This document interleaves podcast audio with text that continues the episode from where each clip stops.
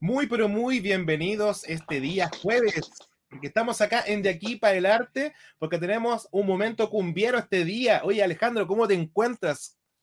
Hola, chiquillos, ¿cómo están? Oye, muy bien, muy, muy bien. Ya empezando el mes de las fiestas patrias, así que.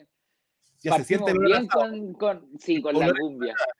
con la cumbia, sí, con la cumbia. Ahora se oh. viene, pero brutal la música de nuestro país también, pues si la cumbia es parte fundamental de, esta, esta cultura chilena. Mira, yo no conozco a quien no le guste la cumbia. Oye, de hecho la cumbia se baila desde México hasta Chile y eh, de distintas maneras y en el caso de nosotros la, la tocamos un poquito más apurada. Esa es como una de las que tiene la cumbia chilena. Oye, queremos... Eh, Queremos invitar a toda la gente que está viéndonos en De Aquí para el Arte y el día de hoy tenemos un invitado impresionante, chiquillos, sobre todo para que más de alguno ha escuchado y bailado estas canciones de, él, porque él las hizo. Así que a compartir este enlace, muchachos, porque vamos a tener al compositor y tecladista de Noche de Brujas. Así es, cúmbialo. Así que, oye, estamos, así que dejen sus preguntas, sus comentarios, eh, sus saludos, los vamos a leer en vivo porque en un ratito más se va a conectar nuestro, nuestro eh, invitado que es Gonzalo Farfán. Oye, eh, Alejandro, ¿cómo ha estado tu semana? ¿Cómo ha estado ese encierro? Cuéntanos un poquito. Bien, bien, bien. Me tocó ir a trabajar eh, estos días al colegio, vacunaron, así que tuvimos que ir a hacer apoyo, pero bien. Bien, y con harta música también, moviéndonos también, haciendo cosas con la banda, así que bien contento. Me alegro, me alegro, me alegro. Así que hoy se están conectando las personas. Recuerden, tenemos hoy día a un invitado de lujo, señores televisores. Tremendo invitado, tremendo invitado. Tremendo invitado, tremendo. Corran el enlace, por favor, córranlo, porque hoy día estas esta oportunidades son únicas, chiquillos. Tener el acceso a poder preguntar detalles, intimidades y todo lo demás relacionado a la música, chiquillos. Hoy día estamos con Noche de Brujas en nuestro programa de aquí para el arte. Oye, Alejandro, muchas gracias por este contacto que te sacaste el día de hoy. No, no, para eso estamos, para que la gente pueda aprender. Amigo personal, por lo que tengo entendido. Oye, comenzamos, ¿no? Invitamos. Démosle, pues, démosle. Yo estoy súper ansioso de hablar con Gonzalo para que nos cuente su historia de vida también.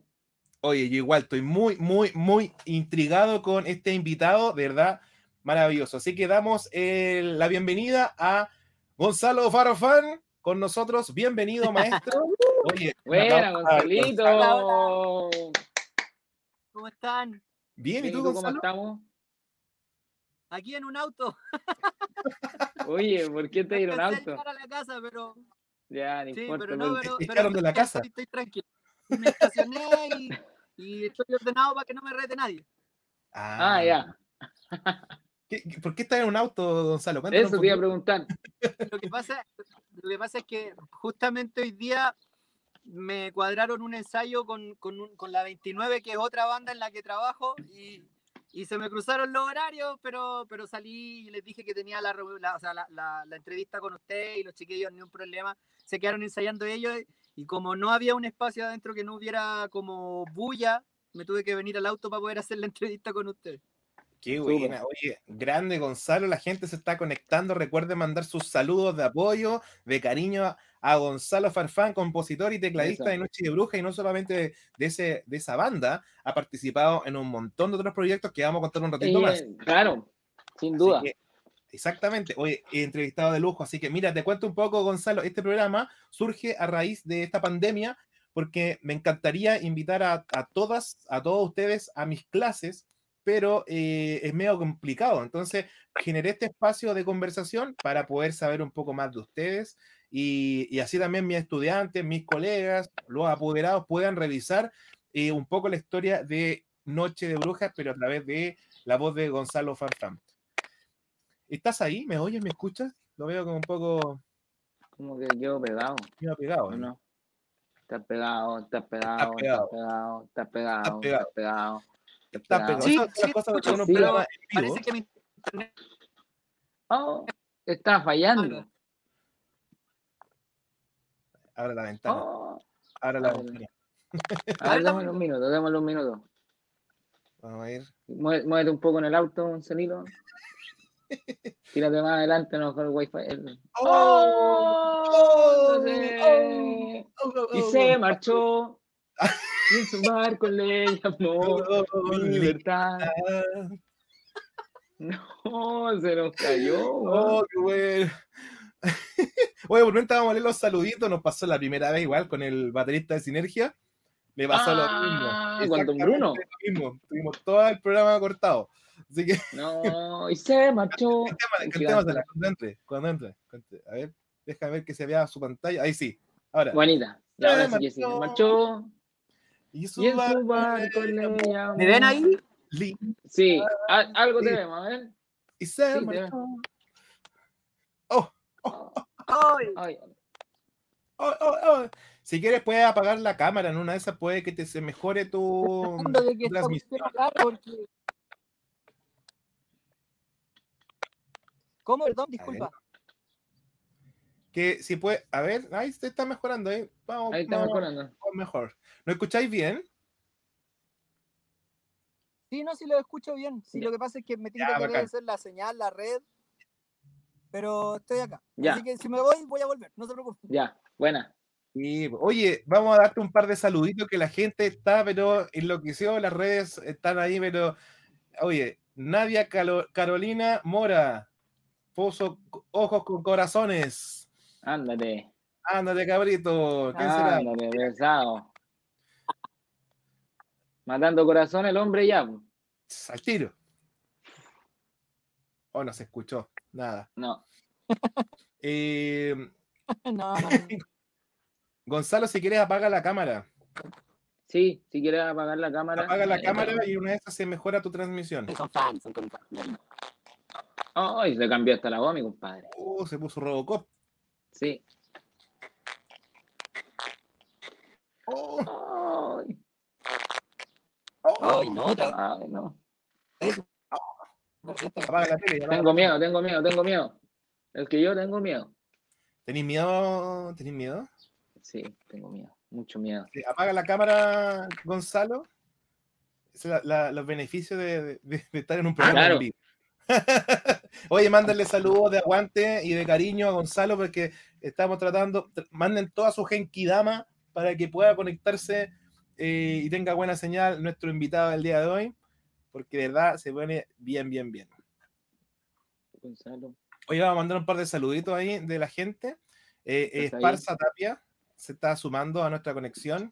Como siempre, un saludo ahí a- al compañero, profesor, colega, eh, que está siempre al pie del cañón de los programas. Nadia Carolina, aguante Gonzalito y siguen los corazones. ¿eh? Y siguen los corazones. La cumbia me divierte y me cita, po, y me cita. Así que así es la gente te está mandando saludos desde esta desde Ya, este programa. Ahí te está. Oye, tengo una duda. Uh, para poner más tenso. ¿Se marchó de nuevo? ¿O apagó la cámara? Se marchó. Yo. Y en su barco le llamó Vivi, ¿verdad? ¿verdad? Ahí volvió, volvió. Ahí volvió, Dime que ahí volvió, volvió. dime que volvió, dime que volvió. Hola. Esta vez sí. Buena, y ahora sí. ¿O no? A ver, Oye, no, pero espérense, sí. si se corta de nuevo, me voy a ir de nuevo para adentro porque ya terminaron. Entonces, en una de esas me, me puedo meter allá y se ve y, y se, se escucha mejor o, o me- o se ve mejor. yo creo Ya, que anda el tiro para adentro mejor. Sería bueno. Sí. Ya, a ver, Carlos. Ya. Eh, Te Oye, acompañamos en el camino. Vamos, vamos a conocer, vamos a conocer el No, espacio. Carlos, Vamos a seguir a Gonzalo Sí, en, claro. en su transmisión. ¿eh? Mira, mira. Sí. Ya, preséntanos, Gonzalo. Vamos, vamos a ponerte pantalla completa. ¿eh? Cacha, toma. Toma. Ya, Gonzalo. ¿eh? Claro. Mira, Ya, mira ahí. estamos. Estamos en la casa, ¿ya? Y es donde ensayamos, o sea, ensaya la 29 en todo caso. Y ahí hay un perrito, que se lo alcanzan a ver. Eh, el que, el que Ah. la casa. Ya. todo. Muy bien. Y acá muy están todos de la 29. Eso. Ay, está con, Está con, está con todos. po. está con Tuti. A ver, uh, a ver. Ahí Buena, está la cabrón. 29. Ahí está la 29. Buena, cabros. Saludos. ahí está peor. Los cabros. Buena, los cabros. Oye, de- Gonzalo. donde se puede hablar Sí, y, y que estos monos no molesten. Oye, eh, dile que los extraño mucho los cabros. A los chiquillos, mándale muchos saludos. Dicen que lo extrañan mucho por acá el Alejandro. ¿ah? Alejandro fue guitarrista de la 29 para los que no. Eso. Buena, cabrón. Mira, espérate, te quieres saludar acá. Bueno, hermanito. Manolito, ¿cómo estás? Bien, ¿y tu hermano? Bien, todo bien. Mándale saludos a la gente de Recrear. Saludos a toda la gente de Recrear Chile. Pórtense bien. Eso. Sigan trabajando, pónganle sí. bueno nomás. Ya voy a ir a la Oye, cocina me- para no molestar. Oye, bueno, oye, ¿en qué comuna están? Esto es la Florida. La Florida, de allá tienen sala. Flowers. Así es. Buena, Ya. Buena, buena. Oye, Ahora. ¿Me ven bien ahí? Ahora Sí, sí. ahora te escuchamos, Ahora, ahora bien, ahora bien. A otro nivel, otro nivel ahora, señor televisor. Ahora sí, ahora sí. Súper bien, pues ahora sí. Oye, mira la gente, oh, está enloquecida, está enloquecida acá.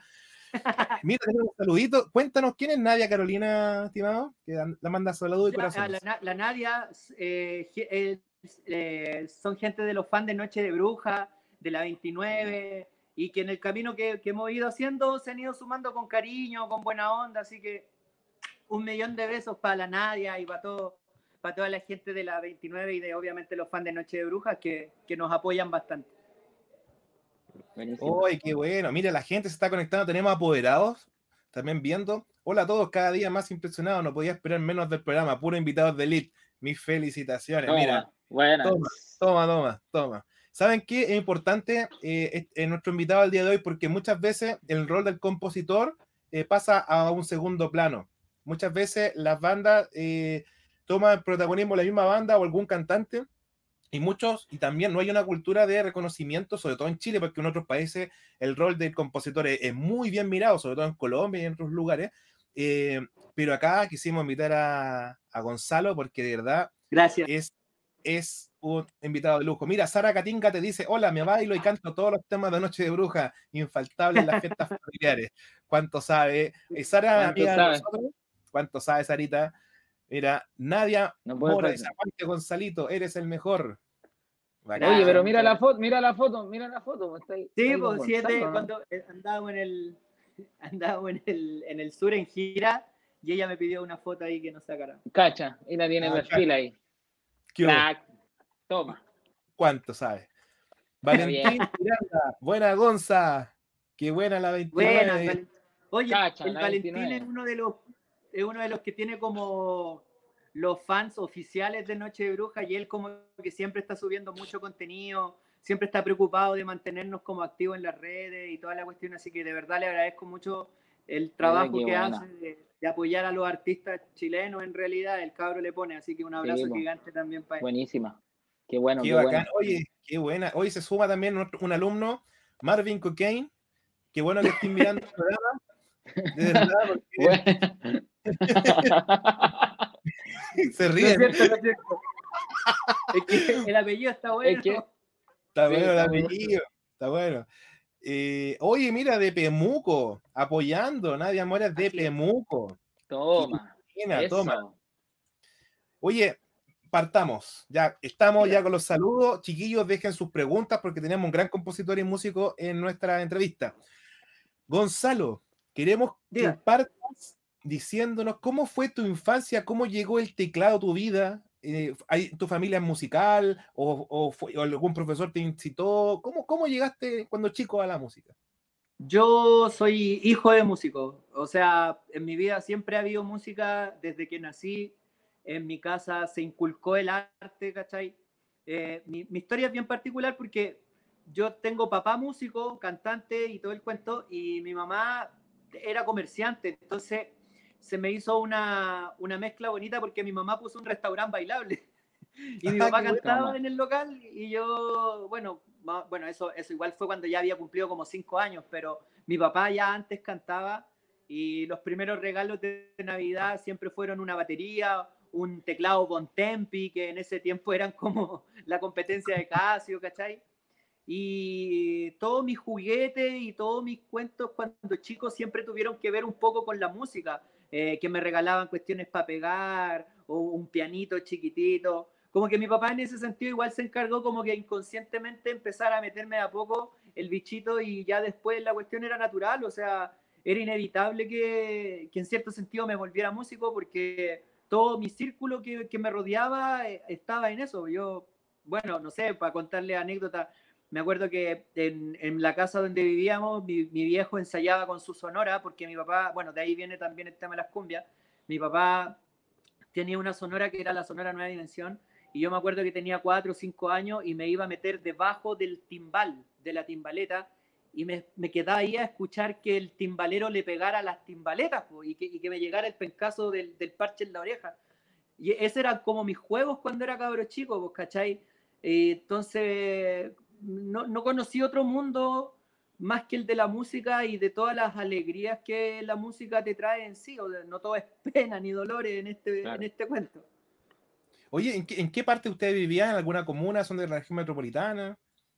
Sí, no, yo soy santiaguino uh, de, de, de, cuna, nací en el Parque, de hecho mi mamá tenía negocio en el Parque O'Higgins y yo nací en el Madre Hijo que está ahí en San Ignacio con Victoria, entonces siempre estuve ahí en ese sector, soy del sector del barrio universitario, del Santiago Histórico, y me crié y me, y me desarrollé ahí, pues, entre fondas, locales bailables y zapateo. ¿Tu, tu, tu familia tenía restaurante en el pueblito del Parque O'Higgins? Así es, mi madre era la dueña bueno. de la Jaula Dorada, de la Tuna, y después lo fue de un rato de la Casa Azul y la Rinconada. Uy, oh, de la Tuna, ah. mira, qué buena. Ahí todo calza, pues ahora empieza todo a calzarme, oh, ahora sí, todo empieza a calzar. ¿Sabéis que me acordé de una historia de Javito de Red? Que ah, también algo muy similar que hiciste tú cuando chico. Siempre estaba metido al lado de la batería y yo se sabía los temas. Y de repente se escondió sí, en el bombo de la batería. Y fue un evento, se, se, metió en todo el bombo y se fundió. Y se lo llevaron al evento. Y el batero parece que algo le pasó y no estaba. Y cacharon que el Javito se había metido dentro y al final tocó batería en el evento. Y era caro chico, tenía como siete años. Entonces, mira, se vuelven a repetir la historia. Como esto, sí, de hecho, familia... ojo, el, el, Javo, el, el, Javier Torres de Red, el, que era el cantante de Red, él era el baterista del grupo Green, que era el, el grupo del hermano del Chelo Torres, así que era obvio que, que Ahí fue a parchar pues ese día y ahí lo conocieron cuando chico. Entonces, fue porque era, era, era mi tío. Hoy entonces ya, entendimos que ya tienes una, un privilegio en cierto modo por estar con a nivel familiar, eh, tener esta, este tema. Ah, le sé, vamos, muy bien. Eh, y eh, oye, salud, salud, maestro, maestro, salud. Oye, gracias. Les pido disculpas, pero como estaba en ensayo, Tranqui. Estaba meta gritando y toda la cuestión y como que... Estáis seco, tenéis que seguir hablando. Y te queda harto por hablar, así que... Sí, queremos hacerlo todo. de hecho, eh, en tu etapa eh, de infancia, ¿recuerdas haber hecho canciones? No, pero sí... Mira, les voy a contar una anécdota. Yo cuando, cuando era chico, había un, un, un, un rapero que me gustaba, Caleta, que se llamaba Machito Ponce que él tenía una canción que se hizo bien famosa, que no sé si se acuerdan ustedes, oye pana, usa el condón, oye pana, era una cuestión muy loca, del año 91, 92. Y a mí me llamaba mucho la atención cómo él hacía el rap. Entonces empecé a copiarlo. Yo tenía, a ver, del 86 al 92 tenía 4 o 6 años y trataba de copiarlo. Y cuando empecé a copiarlo, empecé también a leer más porque quería aprender palabras, tenía ganas de aprender palabras finalmente no, no, fue como que yo me empezara a meter en el tema de la composición a esa edad, porque en realidad tenía seis años, lo mío era jugar. Pero eso me sirvió mucho en el camino porque después, por ejemplo, me pasó que después me hice muy fanático del general, ¿cachai? Me gustaba el general por esa, por esa cuestión que tenía de, de, de, de hablar rápido, de hablar en, en verso y cuestiones. Y terminé a los 12, 13 años haciendo rap porque a mí me gustaba eso. De hecho, yo en, un principio la idea mía era tener una banda de rap, de que, que hiciera con Scratch, DJ. Soy fanático de Tupac, me encanta Wu-Tang Clan, eh, Cypress Hill, ¿cachai? Control Machete, Tiro de Gracia. Esas eran como mis influencias.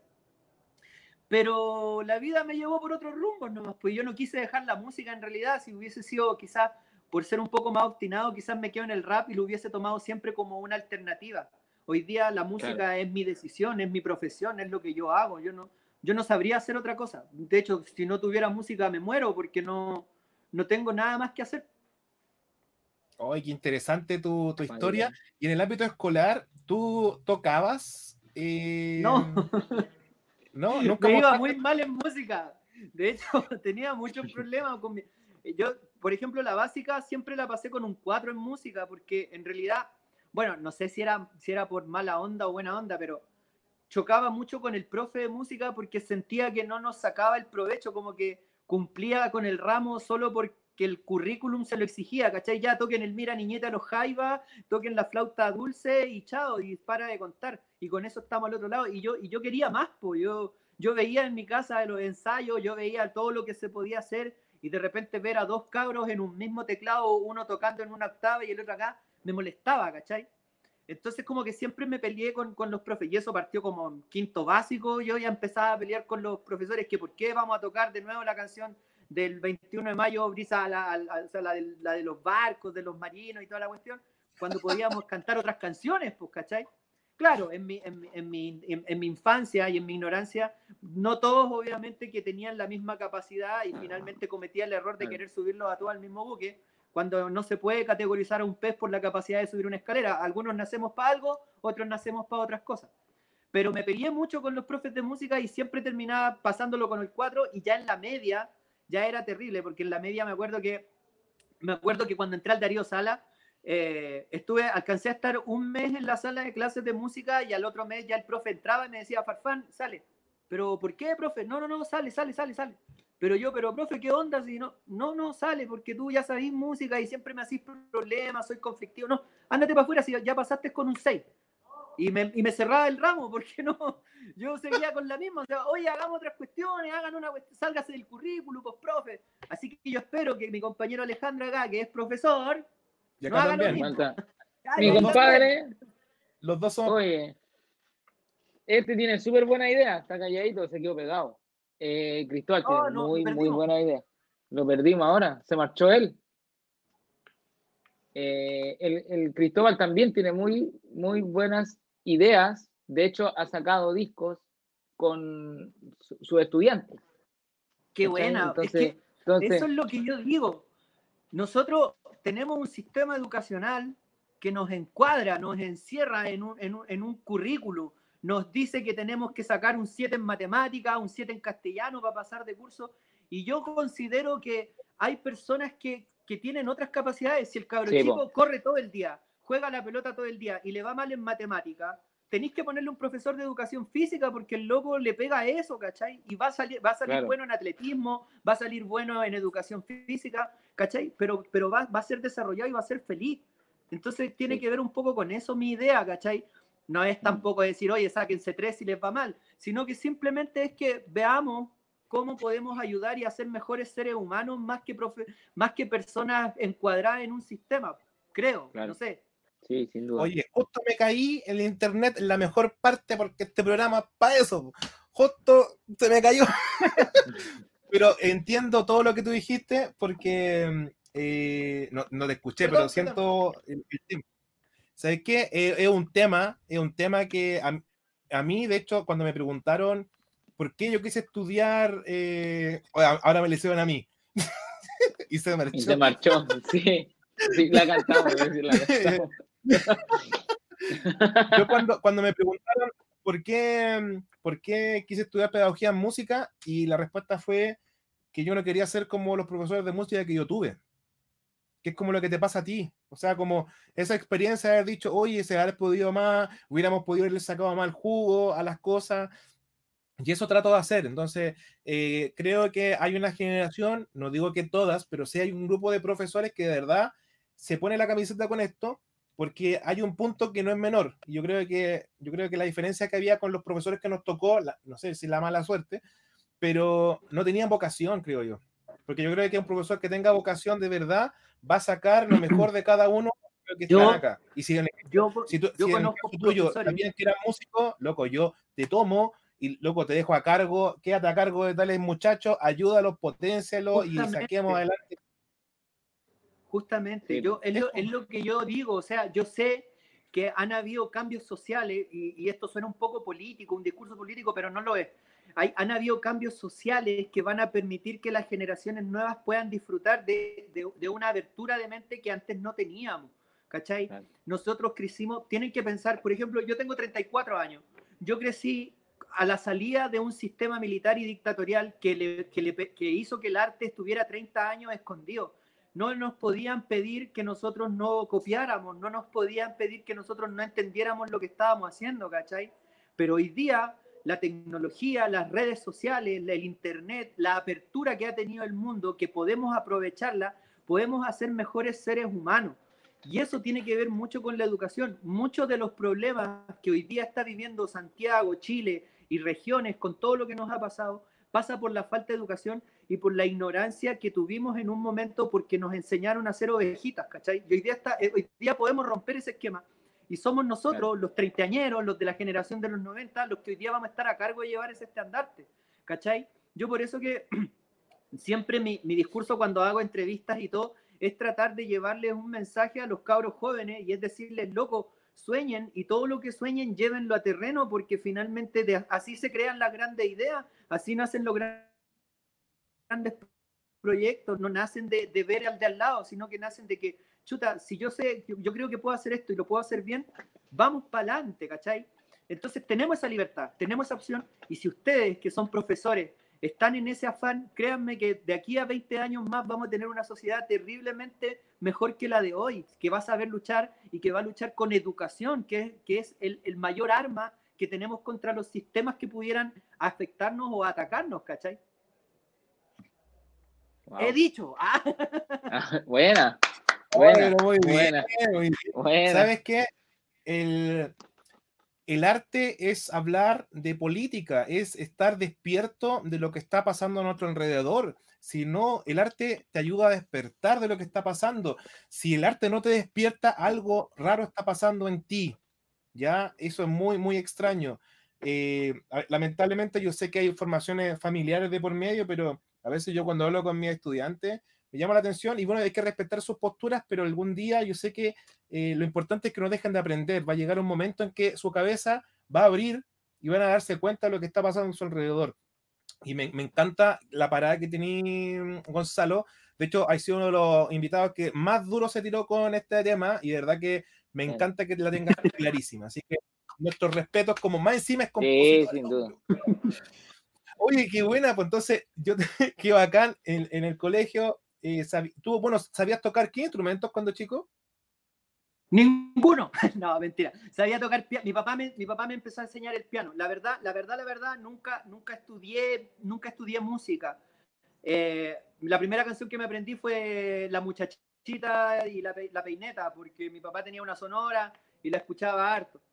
Después la colegiala, que era fácil. Entonces, pero, pero en el camino me fui puliendo, fui eh, buscando profesores, buscando gente que supiera más que yo, que me pudiera enseñar. Me fui a meter a estudios de grabación, eh, entre medio, para poder entender en qué, en qué me estaba metiendo y todo.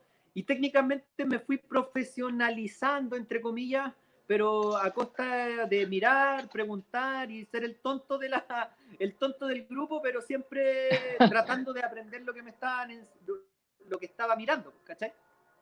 Oye, eh, Gonzalo, tengo una pregunta. Claro, eh, ah, sí, pregunta más. ¿A qué edad tú te diste cuenta, más o menos, que ya cachaste para dónde iba lo que tú querías? Así, no sé, empezarte ya. Pero... No. no. A ver, yo soy, a mí me gusta ser honesto con ciertas cosas. Yo nunca pensé que iba a terminar tocando cumbia. A mí, a mí, como les dije, soy fanático del rap, Después, con el tiempo, cuando ya empecé, yo el primer instrumento que toqué fueron los pianos, teclado. Después me regalaron una batería y toqué batería y aprendí a tocar batería y después eh, empecé cuando ya mi papá tenía la sonora y todo, me empezaron a gustar los timbales, las congas y empecé a aprender percusiones varias. Pero nunca me definí, de hecho llegó un punto en el que dije quiero aprender a tocar trompeta y aprendí a tocar trompeta, me gané una beca en la escuela moderna y toda la cuestión. Pero al final, todo lo que fui haciendo me terminó llevando a, tocar cumbia. Y no, porque, y, no, y no lo digo de forma despectiva porque yo no lo quisiera, sino que le hacía el quite porque en realidad mis influencias eran la electrónica, me gustaba, como te dije, me gustaba el rap, después con los sintetizadores empecé a alucinar con los sintes y me empezó a gustar la música electrónica, el Technotronic, CNC, Corona, Tune Limited, puta, eh, Aqua, ¿cachai? Y empecé como a mezclar mucho todo, todas esas cuestiones en la cabeza, pero como mi mamá tenía restaurante bailable, conocí a un pequeño personaje que venía de un grupo, o sea, nos conocimos en un grupo que se llamaba Eclipse Musical. Ah, y, y él me invitó, perdón, miento, me, voy a, me salté un espacio. Conocí a un personaje que estaba en la Sonora Evel, que era una de las sonoras estables de la banda.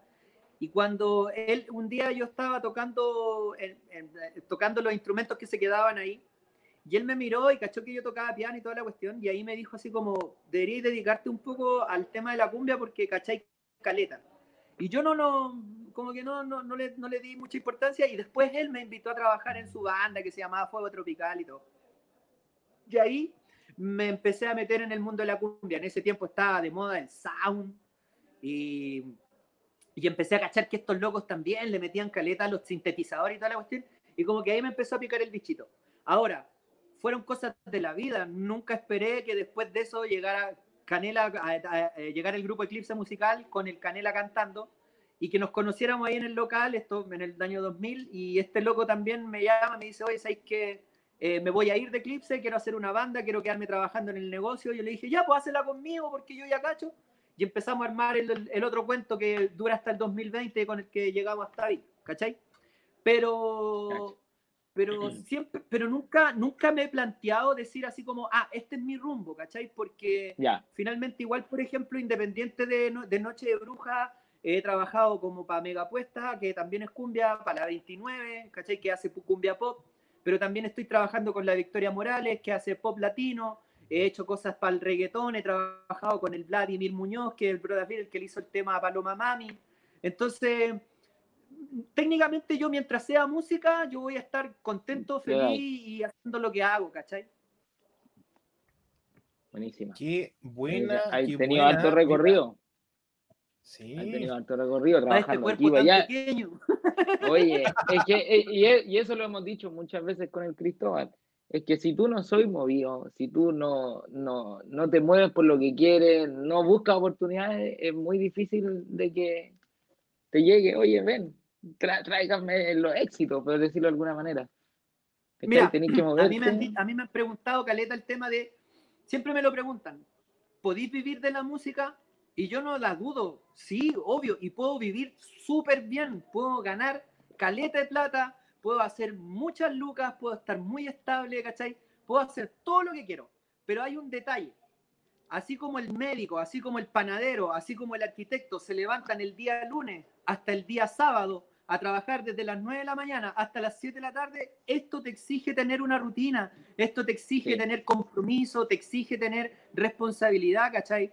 Si tú vayas a ser un músico que se va a dedicar a tocar el fin de semana, los días viernes y sábado, que te paguen la mitad de lo que te pueden pagar y chantarte un copete, ándate a la cresta, no, no vaya a ganar, no te va a ir bien, porque no estáis haciendo la pega, ¿cachai? No estáis trabajando, estáis gozando. Y estáis gozando mal, porque finalmente eso no te va a llevar para ni un lado, vaya a quedarte en el mismo círculo vicioso de siempre. Una de las cosas con las que yo puedo decir que me siento orgulloso es que soy ambicioso, pero ambicioso no en el mal sentido. Yo, si yo tengo que trabajar en algo, yo me comprometo a trabajar, me gusta trabajar temprano, levantarme en la mañana con la cabeza fresca, ya, hagamos arreglos, hagamos ideas, ¿cachai? Tiremos, proyectemos toda esta cuestión. Entonces, si, si tú te tomáis el peso a lo que estáis haciendo y soy feliz en lo que estáis haciendo, Eso. obvio que te va a ir bien, es inevitable que te vaya bien. ¿Cachai? Tú podís ser, perdón, con todo el respeto del mundo, pero podís, podís levantar la basura en, en un camión, pero si soy feliz haciendo eso, te va a ir la raja y vaya a ganar plata porque vaya a querer hacerlo todos los días, porque vaya a querer perfeccionar tu técnica, porque vaya a querer hacer que las weas sean, perdón, porque vaya a querer hacer que las cosas sean mejores, ¿cachai? Yo eso es lo que busco, o sea, o sea, por lo menos es mi pensamiento. Cuando yo decidí ser músico, cuando yo dije, ¿sabéis qué? Ah, porque yo iba a estudiar, estudié leyes, pero cuando, cuando dije, no, ¿sabéis que yo no quiero estudiar leyes, yo no quiero seguir en esto, yo voy a dedicarme a la música, tomé esa decisión y dije, bueno, todo lo que, todo lo que me enseñaron de ser responsable, de trabajar a conciencia, tengo que aplicarlo en la música.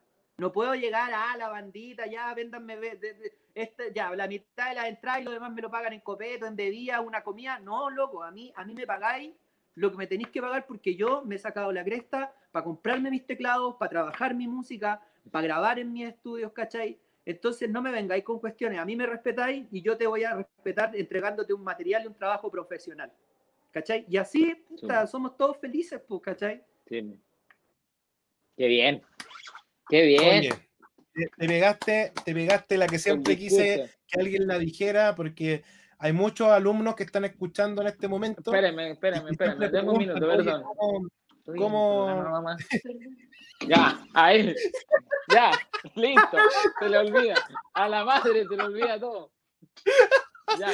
te, te trajeron el pancito con queso ahí, güey, y tú lo No, rechazaste. Pensé que me iba a pedir. Mami, programa. Uh, perdón. Ya, bueno. Oye, estoy muy agradecido por las palabras que dijiste porque muchas veces eh, uno a veces es mejor que lo diga una persona externa que, que uno mismo, que uno está compartiendo mucho rato con los estudiantes. Y qué bueno que lo escuchen de otra persona, de que si tú quieres vivir de esto, va a requerir esfuerzo, perseverancia, dejar las patas en la calle y tener una buena red también. pues, O sea, también si tú estás encerrado en tu pieza, como decía Alejandro, no va a llegar tú tenés que moverte, empezar a ir a conciertos, conocer gente. eh, eh, mira, de roadie puedes entrar. Oye, te ayudo a cargarte, cableo, eh, te afino la guitarra. Y, y- y ahí entras y, y después el mundito te va a llegar solito y va a llegar un momento en que, oye, tú tocáis, sí, oye, ya, ven para acá, perfecto. Y ahí se dan las cosas. De Yo hecho, ojo, nosotros nos estamos, en estos momentos, nosotros estamos enfocando todo esto en hablar de ser músico como banda, ser músico como artista, pero hay caleta de, de pega de músicos. De hecho, los, y esto no es una mentira y que me maten los colegas, pero los músicos que más ganan son los músicos sesionistas, que el músico sesionista no te va a un show en vivo, simplemente va a grabar a las bandas que le piden, el tipo cobra por grabarte una canción y cobra bastante bien porque el tipo se ha perfeccionado para eso. Por otro lado, tenéis músicos que hacen jingles comerciales, música para publicidad, música para cine. Eh, finalmente hay una cantidad de ramas que podéis sacarle de provecho a la música y es cosa de simplemente lo que dicen ustedes, pescar la maletita, compadre, y salir a la calle, ir a tocar puertas. Yo te digo, si yo les contara la cantidad de puertas que yo he pateado, de verdad que, que, que harían así como, ah, porque en, en cierto sentido llevo 22 años en la música y solamente, y esto igual ah, muy responsablemente lo digo, los últimos 10 años ya pude decir, bueno, ya estoy en un nivel en el que puedo trabajar y vivir muy bien de esto y, si- y sin quejas, ¿cachai? Pero he tenido que ¿Cómo darle, darle, darle, darle, ¿Cómo darle. hiciste entonces esos 10 años anteriores, cómo fueron? De sudor, de sangre, de pena, de angustia, de frustraciones, de todo lo que te puede pasar en la música, me lo viví, me lo, me lo comí y finalmente eh, me sirvió de experiencia para hacer el cuero de chancho, para entender de que no todo es de la noche a la mañana, para entender que todo tiene un camino, ¿cachai? No, a ver, hablemos, te voy a poner el ejemplo más claro que les puedo poner. Hablemos de Noche de Bruja. Nosotros Noche de Bruja lo empezamos el 2000 el 2000. El 2010 recién salió Me Gusta Todo de Ti, fue un éxito. Había, habían pasado 10 años en los que habíamos ido a sellos discográficos y nos habían dicho que el material no servía, que la moda eran los trombones, que la moda era el acordeón y ustedes que nosotros veníamos con sintetizadores, con sonido electrónico, no nos iba a pescar nadie. Habían pasado años en que habíamos ido a las radios y las radios nos decían, no, es que este no es el target del público que nosotros queremos. Habían, habíamos pasado las de Kiko y Caco, y finalmente tuvimos que hacer el camino. De repente empezamos a darnos cuenta que en el puerta a puerta la gente empezó a seguirnos, ¿cachai? Y ya de pronto nos encontramos que del show de 20 personas al que habíamos logrado llenar, llegamos a un show donde ya habían 500 personas. Y así sucesivamente fuimos caminando, pero fueron 10 años que, que de verdad costaron, costaron como grupo, costaron en lo personal, ¿cachai? Eh, yo te digo, una de las experiencias más penosas que me tocó, pero a la vez también más enriquecedoras como persona, fue que eh, pasé el año nuevo en Vallenar, en una casa de muy dudosa reputación, porque nos contrataron para ir a hacer una fiesta una discoteca, pero el dueño de la discoteca también tenía una casa de niñas y nos alojó en esa casa de niñas, y nosotros el día del año nuevo, sin la familia, a 700 kilómetros de Santiago comiendo tallarines con carne porque una de las chiquillas se paleteó y dijo, ya, démosle algo de comer a estos cabros. Cosas que pasaron, ¿cachai? Pero, pero que después nos sirvieron porque finalmente eh, hoy día, cuando llega el año nuevo, puta, lo recuerdo con, con- con- con- con un poco de humor y a la vez también me doy cuenta de todo lo que ha avanzado en estos 10 años, todo lo que hemos logrado simplemente por no desistir, ¿cachai? Por, por tratar de, de, de llevar a un buen puerto un proyecto, por tratar de hacer las cosas bien. ¿Cuánto, ¿Cuántos años, cuando uno, un ejemplo para que la gente que está escuchando y quiera dedicarse a la música, ¿cuántos años tú estimas que uno tiene que, porque hay que ir a todas al principio? Hay que ir Sí, gratis obvio. muchas veces. ¿Cuánto tú le das un, un target o años que tiene que seguir esa lógica y después ya empezar de a poquito a, a cobrar un ejemplo y de a poco sumar? Mira, yo en mi experiencia, que no es la verdad, sino que es mi experiencia, nosotros recuerdo que la banda o las bandas en las que he trabajado, porque he trabajado en una banda, he trabajado en bandas en paralelo, por lo general tienen un periodo de 10 años, y con esto, de hecho, doy, cifras así porque las porque la he visto, 10 años mínimo de trabajo forzado, por decirlo de alguna manera.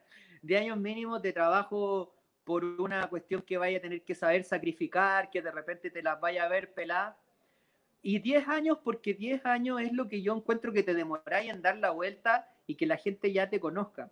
Si tú te fijáis, la mayoría de las bandas, si, si las ponías así como a mirar, la mayoría de las bandas, los artistas, a los 10 años como que se vuelven populares. De alguna manera u otra, mágicamente pasa que a los 10 años, ¡pum!, entran al sistema, entran a la industria y empiezan a repuntar y a tirar para arriba. Te doy ejemplo. Noche de Bruja, Américo salió del grupo Alegría Sí. y hizo una carrera más o menos de entre 8 a 10 años antes de pegarse fuerte y llegar al festival. Santa Feria tenía 10 años antes Sí. de salir con fuerza.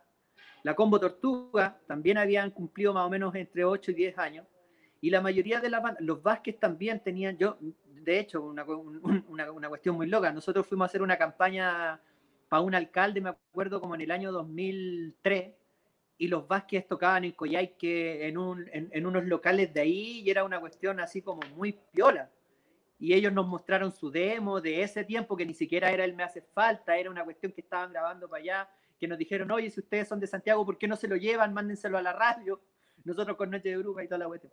Pero es un mínimo de, de, de, de, de 10 a 12 años que tenéis que saber que te las vaya a ver duras. Pero el punto es que esos 10 años no son en vano. ¿Por qué? Porque, mira, y aquí yo voy a hablar así como productor musical. Tú durante 10 años podés ir tirando singles, singles, podés sacar discos, no te los compra nadie, no te pesca nadie, pero de repente, eh, de una de esas canciones que tú tiraste, tenía el éxito y, y la canción se pega y te empezáis a ser conocido. ¿Y qué pasó con todo lo que hiciste antes?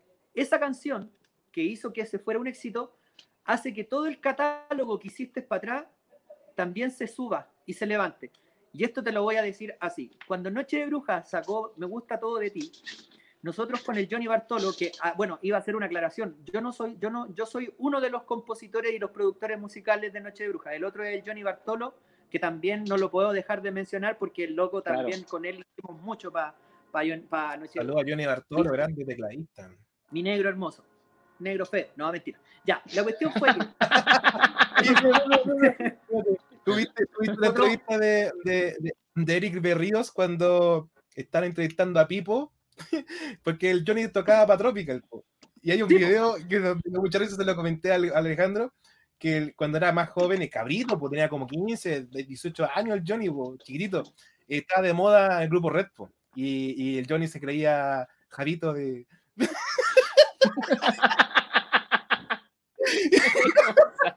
yo les voy a contar una anécdota después. Dale, dale. Y entonces yo, está el programa, está el programa, se llama Aquí en Vivo, y está el grupo Tropical Sound, polera. Oye, pero sabes que Johnny Bartolo, tremendo tecladista, tremendo tecladista, un capo, un capo. Y No cuando me. Oye, bueno, lo que les estaba comentando. Cuando hicimos, bueno, habíamos trabajado con Noche de Bruja, habíamos hecho el disco Tu Primera Vez, habíamos hecho el disco Zúmbate, habíamos hecho el disco Desnudo, ¿cachai? De esos tres discos no nos habían pescado. Y eso que en el Desnudo estaba Óyeme, Debería Odiarte, Todo Te Di, Dame una Noche Más, que después fueron hi- himnos, el Debería Odiarte es un himno. Pero cuando llegó Me Gusta Todo de Ti, el Me Gusta Todo de Ti se convirtió en la canción más tocada en Chile en el año 2011.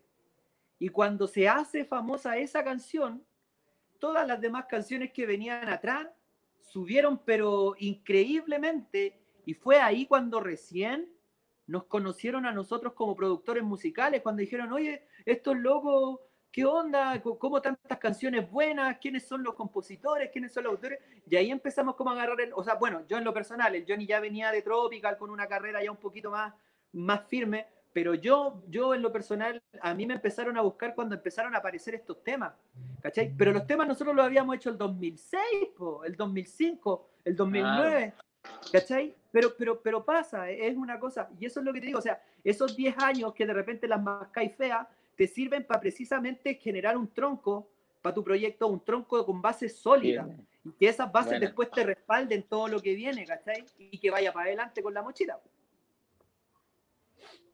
Oye, pero, oye, está dando todos los tips, estáis dando todos los tips pues. que uno querría escuchar como músico y eso solamente lo da la experiencia con usted, maestro. De verdad que. no, eh, dale, y pregunten. Yo no te, a, mí, a, mí, me gusta caleta.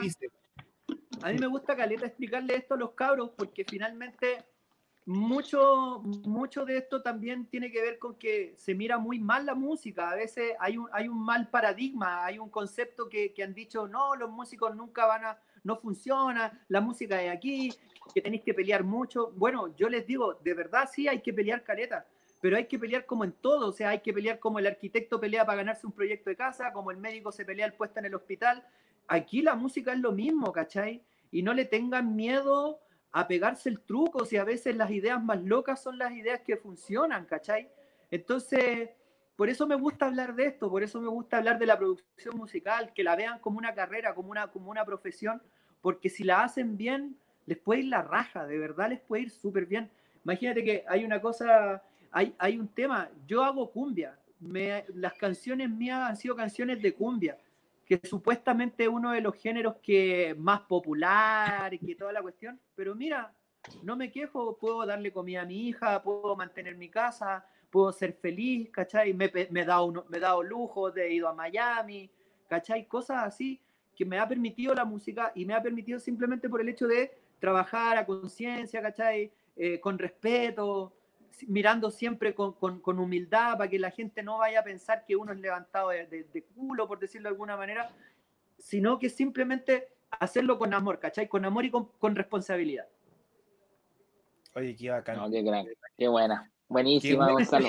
Oye, gracias Alejandro, tremendo, con, tremendo artista, tremendo hombre. tremendo contacto. estoy alucinado, loco, estoy alucinado, de verdad que vamos a sacar un asado. Oye, ojo, en todo caso, igual hay una cuestión. Yo les estoy hablando como todo el tema, como bien profesional y todo. No quiere decir que estén todos los días ahí, poco menos quedándole y matracándole a la machaca, porque, por ejemplo, yo estuve con los Cepamoya y yo, y yo igual soy un, un, pintamono, ¿cachai? Me gusta pintar, dar jugo, y finalmente esto nos permite eso, pues no vayan a pensar que yo soy como todo el día como un, como un paco ahí. Pues, no. no, no, no, para nada, para nada. Oye, qué bueno, ¿sabes que Fueron muy, muy, oh, de verdad que estoy... Así, de, verdad, yo estaba así, como cuando enseña a Don Ramón, así estaba. así, igual que peligro, lo mismo, así está. Oye, bueno, Oye, paréntesis, igual hay una cosa. Esta, eh, este discurso que yo les doy, que finalmente eh, también, también es un discurso que, que, no es preparado, es una cosa que hemos venido pensando hace años, ¿cachai? Cuando, cuando empezó a, a, levantarse la nueva cumbia romántica, la idea, la idea era precisamente eso, levantar un género que, que era mal mirado, que, que estaba mal visto hay que educarse y ahí es la importancia, y aquí vuelvo a lo mismo, la importancia de la educación. Nosotros si no hubiésemos tenido las alturas de mira de querer aprender más. De querer, de querer perfeccionarnos más nosotros mismos, probablemente hubiésemos seguido en el mismo círculo vicioso en el que veníamos o en el que estábamos. Es importante que, que, la, que la gente, que, que las personas avancen. Entonces, cuando, cuando hablamos, cuando yo hablo en lo personal de estos temas, lo hablo así porque precisamente quiero que el mensaje que vengan para las nuevas generaciones sea ese, ¿cachai? Háganla, hacer las cosas bien, hacerlas bien y no hacerlas con intereses, no hacerlas por pretensión ni por soberbia, hacerlas bien porque se tienen que hacer bien. ¿Cachai? Porque si el día de mañana queremos ir a competir a un mercado como México, que es una industria musical poderosa, si queremos ir a competir contra, imagínate, ir a competir contra Puerto Rico, que finalmente hizo que un género lo, lo bailara y lo cantara todo un continente y ya pasó a otros continentes, tenemos que saber apoyarnos, defendernos y a la misma vez también pararnos con altura de mira y con la calidad que se nos exige, que nos exige ese tipo de cosas, ¿cachai? Por eso que, por eso que me gusta cuando de repente me piden estas entrevistas, porque aprovecho también de, esto, pues, de, entregarles eso y de que finalmente le pongan bueno, pues, en, lo que sea, sea cumbia, reggaetón, ranchera, electrónica, jazz, eh, música clásica, háganlo bien, háganlo bien, háganlo con amor, con cariño y, tiren, y tírenlo para arriba. Nunca, no lo dejen ni ahí ni más abajo. Siempre tírenlo más para arriba. Si pueden hacer lo que vaya para arriba. Eh, ¿puedo, preguntar, ¿Puedo preguntar algo? ¿Puedes contar cómo, compones? ¿Cómo, compones? ¿Cómo es tu proceso creativo de hacer canciones? Bueno, esa es la parte mala, no mentira. Eh, mira, por lo general siempre tengo la idea antes de todo, tengo la letra, como que, bueno, en realidad cabros chicos, como que siempre voy por la letra primero y cuando tengo la letra de la canción, me, me hago la idea armónica, por decirlo de alguna manera, o la idea melódica, ¿cachai? Ah, ya, esta, esta, canción está hablando un poco de pena, está hablando de, de angustia, pucha, tengo que tirarle acordes menores y voy armando de acuerdo a la letra. Pero últimamente me está pasando porque estoy metido en, un, en el proyecto de la 29, es un proyecto que es más pop. Y como es más pop, estoy, tuve que darme vuelta a la cabeza y empezar a, a, trabajar cómo funcionaría un productor que hace pop. Y me di cuenta de que los productores que hacen pop, por lo general, ellos tienen un beat y sobre ese beat van tirando la letra y van armando toda la, toda la parte de la, de la prosa y toda la cuestión, ¿cachai? Porque están muy influenciados por el hip hop. El hip hop, tú cachai que es como una pista sobre una tornamesa y vamos montando ahí la improvisada y toda la cuestión. Entonces, eh, me pasa que ahora me tuve que meter un poco a ese mundo y he tenido que cambiar la estructura de composición que tengo y ahora estoy armando la pista y sobre la pista escribo la letra y más o menos obviamente me busco una idea general eh, de qué es lo que vamos a hablar, qué es lo que se va, qué es lo que se, qué tema queremos tratar o, qué tipo de, a qué, a qué estamos atacando, ¿cachai? Pero, pero finalmente yo siempre pienso y he dicho que no hay una, una estructura, una estructura estándar de formas de componer. El, cualquiera puede componer de la forma que estime que se le haga más fácil. Si a alguien se le hace más fácil hacer la música y después la letra, bienvenido sea. Si a alguien se le hace más fácil hacer la letra y después la música, le va a ir la raja igual, ¿cachai? O sea, en ese sentido no hay, no, no veo como una gran diferencia. Ahora, hay una cosa así, con el tema de la música que es potencialmente comercial respecto de la música que es una música por inspiración. Porque si hablamos de música potencialmente comercial, hay estructuras que se han estudiado que dicen, yo no doy fe de eso, que dicen que son estructuras que hacen que las cosas se puedan vender o se puedan industrializar más fácil. ¿En qué sentido?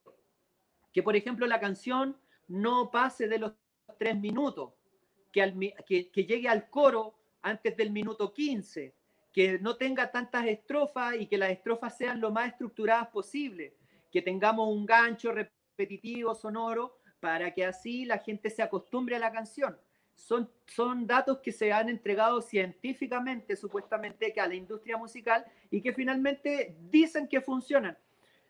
¿De qué funcionan? Funcionan porque hay caleta de canciones que se han convertido en éxitos, que son la estructura de aquí, A, B, C, A, B, C y C. Y se acabó el tema y no hay más que decir y de eso nada que hacer pero eso tiene que ver un poco con la producción musical como música comercial, ¿cachai? Ahora, respecto a la composición, como te digo, yo no siento que haya una regla absoluta que te diga, sí, tenéis que componer así, tenéis que hacerlo así, porque ni siquiera yo lo he hecho. Yo, honestamente, me, nace una idea y voy y la tiro nomás y, y, voy, voy viendo ahí cómo se me va armando en el camino. Qué bacán. Buenísima. Alejandro, ¿tiene alguna, no nada que ¿Tenía alguna pregunta? Nada. Oye, porque tengo muchas. Ya, No, no, yo, yo, o sea, sí, o sea, no sé cómo andará de tiempo, yo tengo harto rato, Dale, pues, Pero- aprovechamos el momento. pero, pero, eh, qué importancia, porque a mí me pasa, yo también trato de componer, y a mí me pasa todo lo contrario, yo primero creo eh, la música, ¿cachai? Para mí esa forma es mucho más fácil que agarrar eh, la letra primero, porque ahí ah, no calza, me pasa todo lo contrario. Pero, pero nada, no, es que no, sigue hablando, Gonzalo, hazle una pregunta tuya. Quería hacer ese comentario nomás porque está muy buena, ¿sabes muy, muy Esta- buena. Esta entrevista a mí me pasó algo, debo decirlo, de verdad. De hecho, estas cosas que a mí me pasan es como de, no sé, de hecho, yo tengo un proyecto musical. Y de hecho, yo nunca lo he comentado acá en el programa, de hecho, porque no, no corresponde, pero no sé, pues tú creo que tú me entendís que de repente cuando hay momentos especiales, es como el momento de decir, oye, loco, es el momento y cuéntalo. Eh, me gustaría que tú escucharas mi proyecto musical de cumbia. Eh, yo tengo un proyecto que se llama Cumbia Patrimonial. Qué bueno. Sí, entonces, eh, y aquí va un tema también del tema de la composición. Nosotros trabajamos desde el patrimonio cultural de Chile, el, el- el afilador de cuchillo, el, el vendedor, el motemey, el que vende el pan amasado, eh, todos estos vendedores ambulantes, eh, los tomamos, estos sonidos, y los transformamos en canción. Entonces hacemos un homenaje a toda la gente obrera que muchas veces no es muy eh, escuchada en nuestra sociedad y, y tenemos canciones del panadero, del heladero, tenemos una canción del pebre. Eh, entonces, de verdad que eh, yo esto, mira, yo tengo amigos productores y no se lo he mostrado, de verdad que no. Pero no sé, algo me pasó Pero contigo. ¿por qué no tenéis que tener miedo, hombre? No, no, no, no, no, no eso, al contrario. Siento yo de que el que puede tener una perspectiva mucho mayor y me pueda dar una retroalimentación interesante puede ser tú, de verdad. Y, Ay, y era Y, nació el amor. Oye, Y ahora ojo, nació el amor. nació el amor, nació No, el no. amor.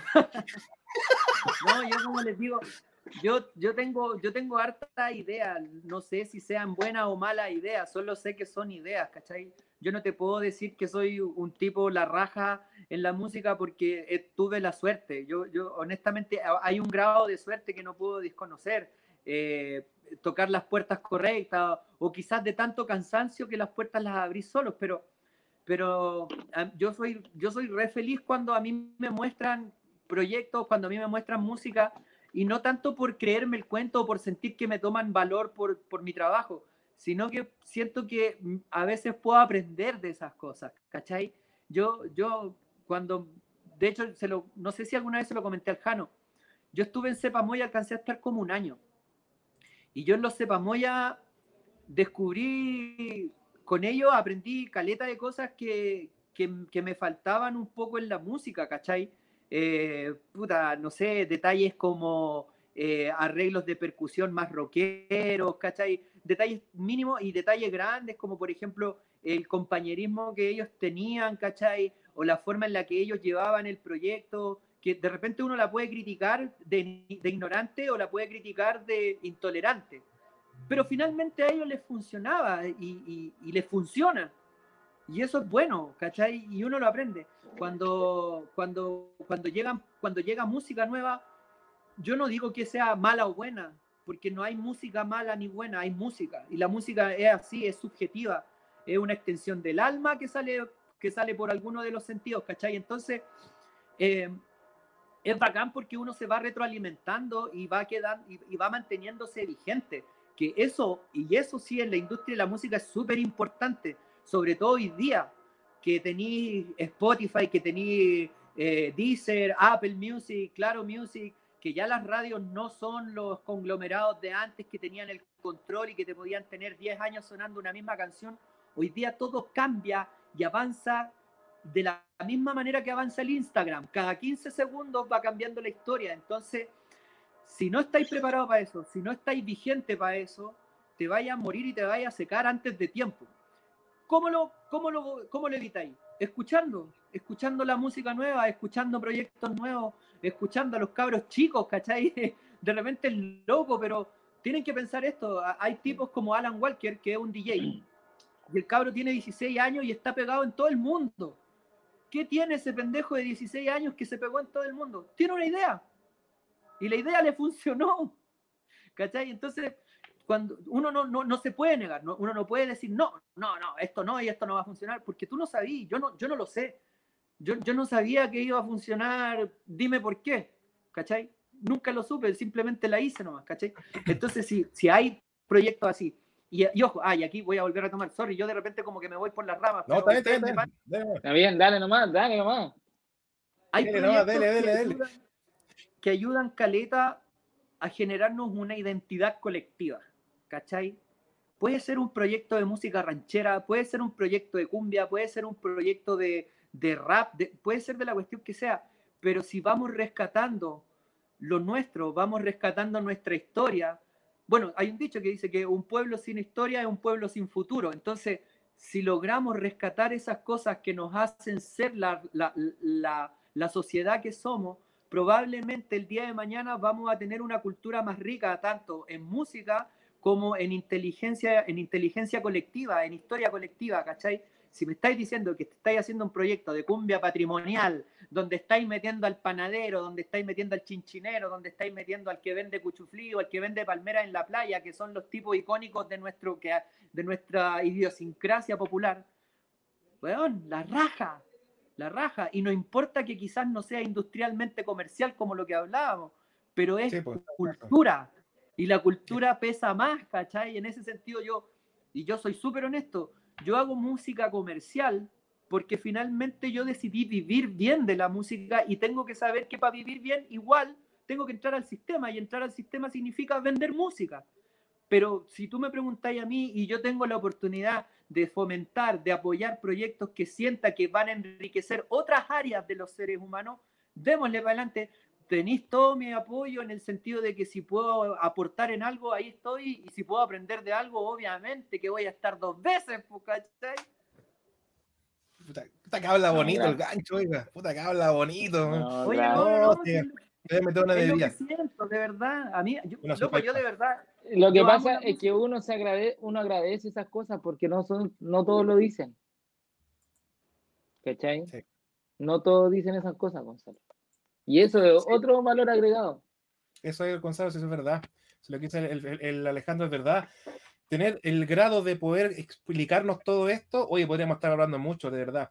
Y quiero a- a- a- a tocar un punto que, que me llama mucho la atención, que lo he escuchado y quiero que me lo corroboren. Que, eh, bueno, hay un montón de grupos de cumbia que ya que han, chilenos que han agarrado un- una buena fuerza impresionante, pero muchas veces ellos no son los compositores de los temas.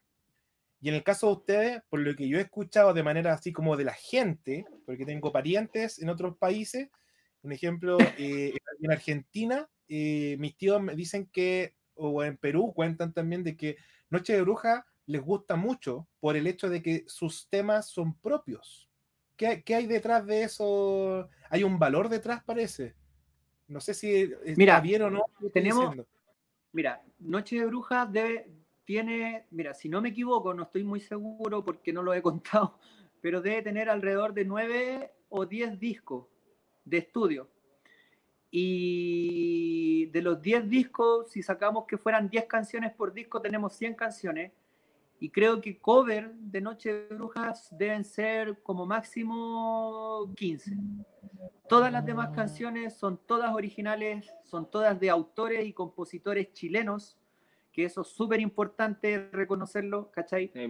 La mayoría de las canciones son del Johnny, del Mía y de Canela, pero, pero ha- han, participado muchos otros buenos compositores, ¿cachai? Eh, entonces, sí, obviamente que nos sentimos súper orgullosos de eso porque precisamente pudimos darle un vuelco a una cuestión que, que venía pasando hace rato. Uno, yo, y con esto me quemo siempre y, y me, y me malinterpretan las palabras, pero, pero a mí me gusta ser honesto.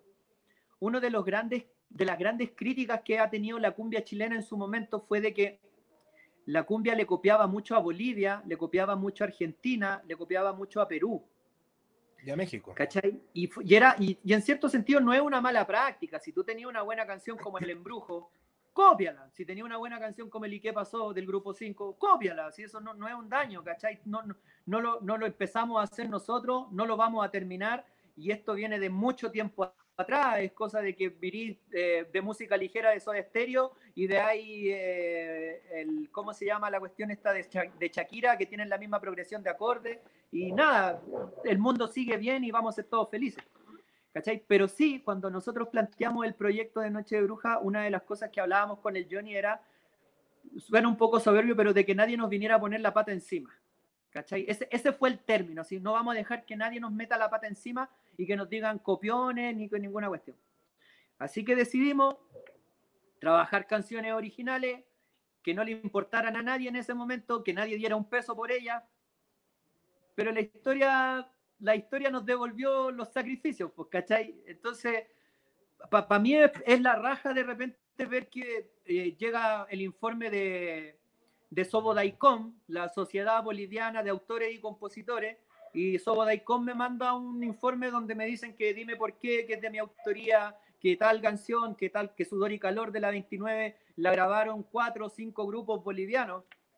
Y eso para mí es la raja porque no por mí, o sea, bueno, sí, obviamente en un 60% es por mí, pero en un 40% es porque yo le estoy poniendo mi bandera a la música afuera de la cordillera, pues, ¿cachai? O sea, Eh, yo tengo canciones en México, tengo canciones en Argentina, tengo canciones en Ecuador, tengo canciones en Perú, y no porque realmente me crea la raja o porque alguien haya dicho no, este tipo y me haya vendido. Fue simplemente porque un día dije, ¿sabes qué, Johnny? No, no los calentemos la cabeza buscando el éxito, hagamos el éxito. No, pero es que hagamos el éxito y hagámoslo bien y hagámoslo a la pinta de nosotros, ¿cachai? Entonces, e- ese es el valor agregado. Yo creo que ese es el valor agregado que tiene Noche de Bruja y que han tenido las bandas en las que he podido trabajar también, que por lo general trato de inculcarle eso, de decirle, loco, hagan lo suyo, no, está bien, tomen como referencia lo de al lado, pero, pero no lo hagan. Si eso, mira, tenéis que pensar esto. Si tú haces la el cover de una canción, nunca vaya a ser más que esa canción. ¿Cachai? No, eh, no va a haber un embrujo más grande que el verdadero embrujo. No va a haber un, eh, no sé, eh, un me gusta todo de ti más grande que el verdadero me gusta todo de ti, ¿cachai?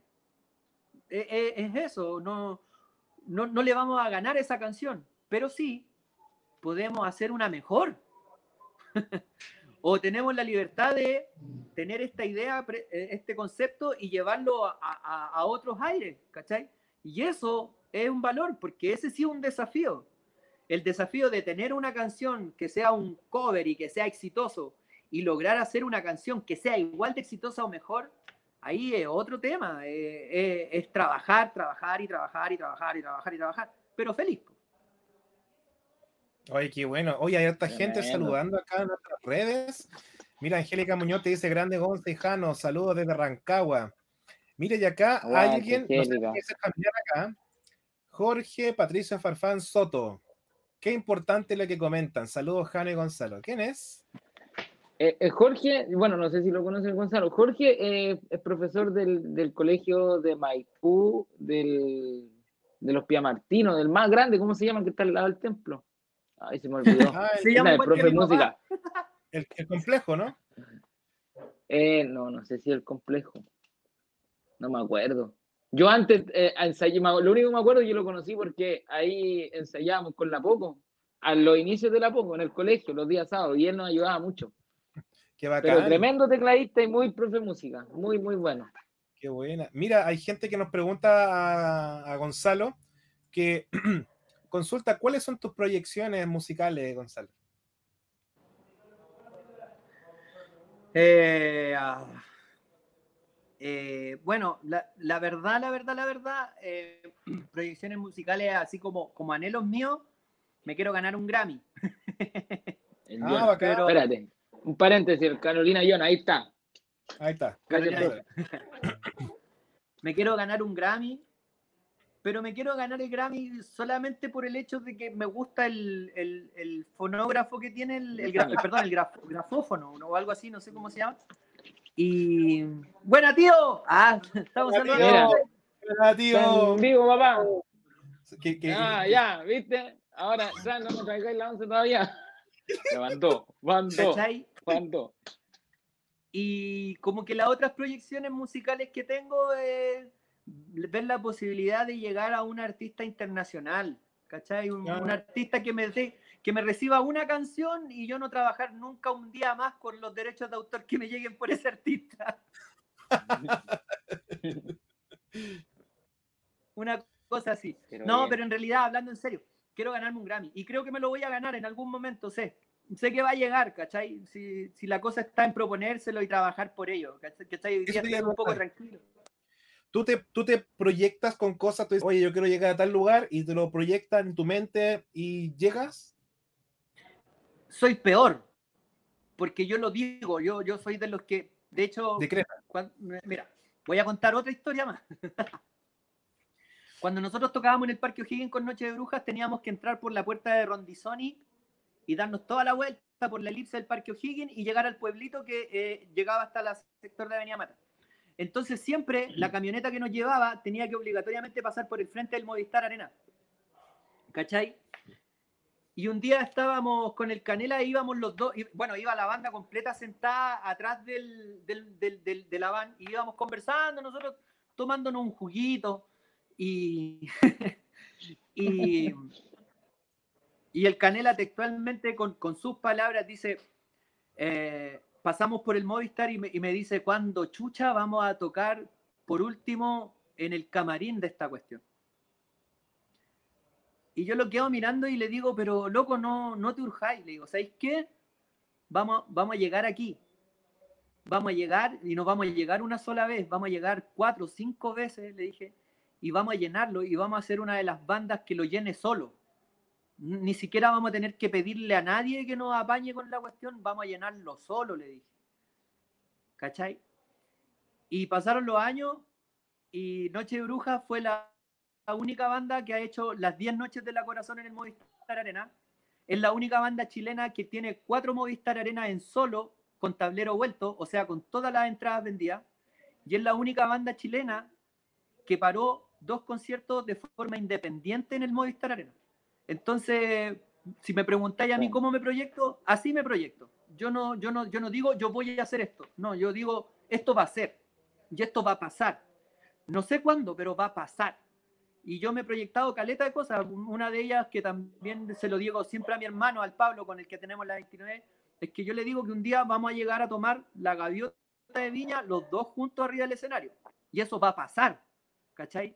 Y es todo, y, y es convicción, ¿cachai? Es como creerse, creerse de lo que soy capaz, pues, y creerse bien. Si, a ver, mira, sorry, suena un poco feo, ¿cachai? Porque de repente, el, el- el- por ejemplo, el mismo Vidal. Al Vidal de repente lo critican caleta. Un día es el rey, otro día es el borracho, otro día es, es el flaite y otro día vuelve a ser el deportista de Chile, ¿cachai? Pero el Vidal la tiene súper clara. Él estuvo en el Sí. Barcelona, en el mejor equipo del mundo. Aunque haya perdido 8-1, era el mejor equipo del mundo. Y él no dudó de eso, ¿cachai? Cuando él fue, cuando él fue, cuando él estuvo con la selección chilena, dijo, esta es la mejor selección de todos los tiempos de Chile. Y es la única que ha salido campeona de América. Les duela o no les duela, la convicción que el loco tiene es increíblemente fuerte, es motivante. Si tú no tenías esa convicción de ti mismo, dime quién puede tenerla por ti. ¿cachai? Yo por eso digo, yo me voy a ganar un Grammy. No sé cuándo, pero me lo voy a ganar. Y voy a estar ahí, me voy a parar en la cuestión, les voy a dar las gracias a todos, menos a las radios, porque le dieron cualquier color para tocar mis temas, pero no importa, pero me lo voy a ganar. ¿Cachai? Pero es así. Sí. Qué buena. Oye, un aplauso al hombre. Deseamos, Sí. loco. Oye, tremendo invitado que se sacó Alejandro. Oye, de verdad estoy emocionado, emocionado. Y eh, siguen, siguen los saludos y preguntas también. Mira, Rodrigo García también te pregunta otra cosa. Dentro de tu trayectoria profesional, ¿qué es lo que más te ha marcado? dentro de mi trayectoria profesional, ¿qué es lo que más me ha marcado? Pucha, tengo varias cosas que me han marcado, porque hay algunas que me han marcado de forma alegre y hay otras que me han marcado de forma penosa, así que elijan, ¿cuáles cuáles cuáles cuento? Estamos con la triste, pues la más penosa, que son las que al final marcan el carácter del músico y de la persona y te hacen llegar más lejos. ya. Mira, no sé si sea tan penosa, ¿cachai?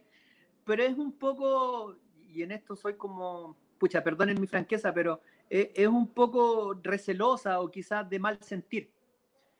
A mí me molesta mucho y me, y me duele y me marca mucho tener que saber entrar a un sistema en el que tenéis que luchar para ganarte un puesto, ¿cachai? Mm, pues, ¿En qué sentido hablo de esto? Y, y- y, pucha, me hago súper cargo de mis palabras. Me da mucha rabia y me molesta mucho que miren tan en menos al producto nacional por sobre el internacional en los medios de comunicación. ¿Cachai? Eh, siento que siento con mis, pal- con mis palabras, siento que nos miran como el poto del perro. ¿Cachai? Que aquí puede llegar cualquier, cualquier persona de afuera y, y que porque es de afuera le dan una ventana un espacio que un artista chileno no tiene o que, o que una, o un producto chileno no tiene. Y, y me da pena ver cómo hay caleta de talento musical, hablan, yo hablo en la parte de la música, porque en todas las áreas hay talento, eh, se pierde por el solo hecho de que le cierran las puertas y sin siquiera escuchar, sin siquiera darles la oportunidad que la gente decida, ¿cachai? Eh, supuestamente los medios de comunicación deberían, deberían cumplir con el derecho a la libertad de expresión y promover, obviamente, eh, a los artistas, pero les ponen demasiadas trabas y me duele y me duele en lo personal a tener que luchar contra personas que quizás no sepan de lo que estamos hablando, que quizás no tienen idea, pero que les exigen números, ¿cachai?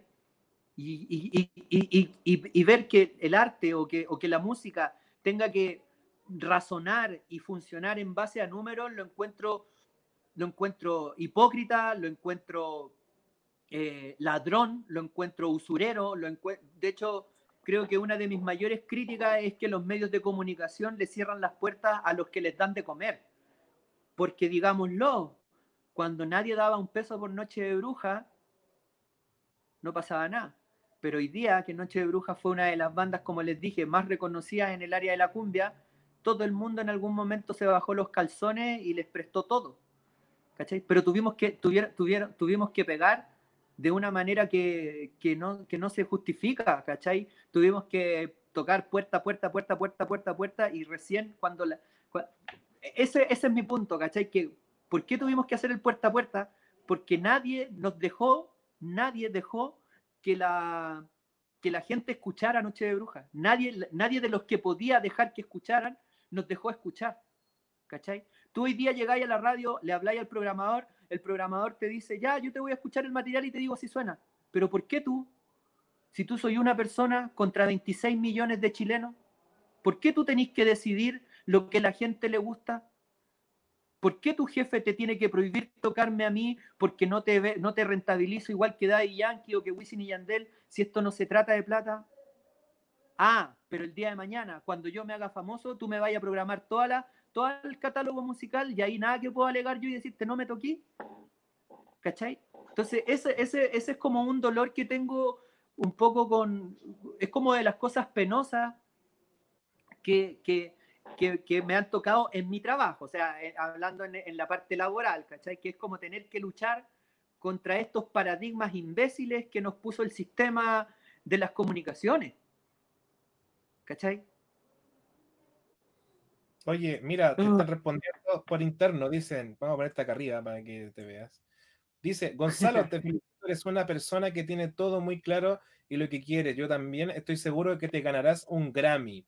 También felicitar a Gracias. padres por enseñarte a ser la persona que eres. Exactamente.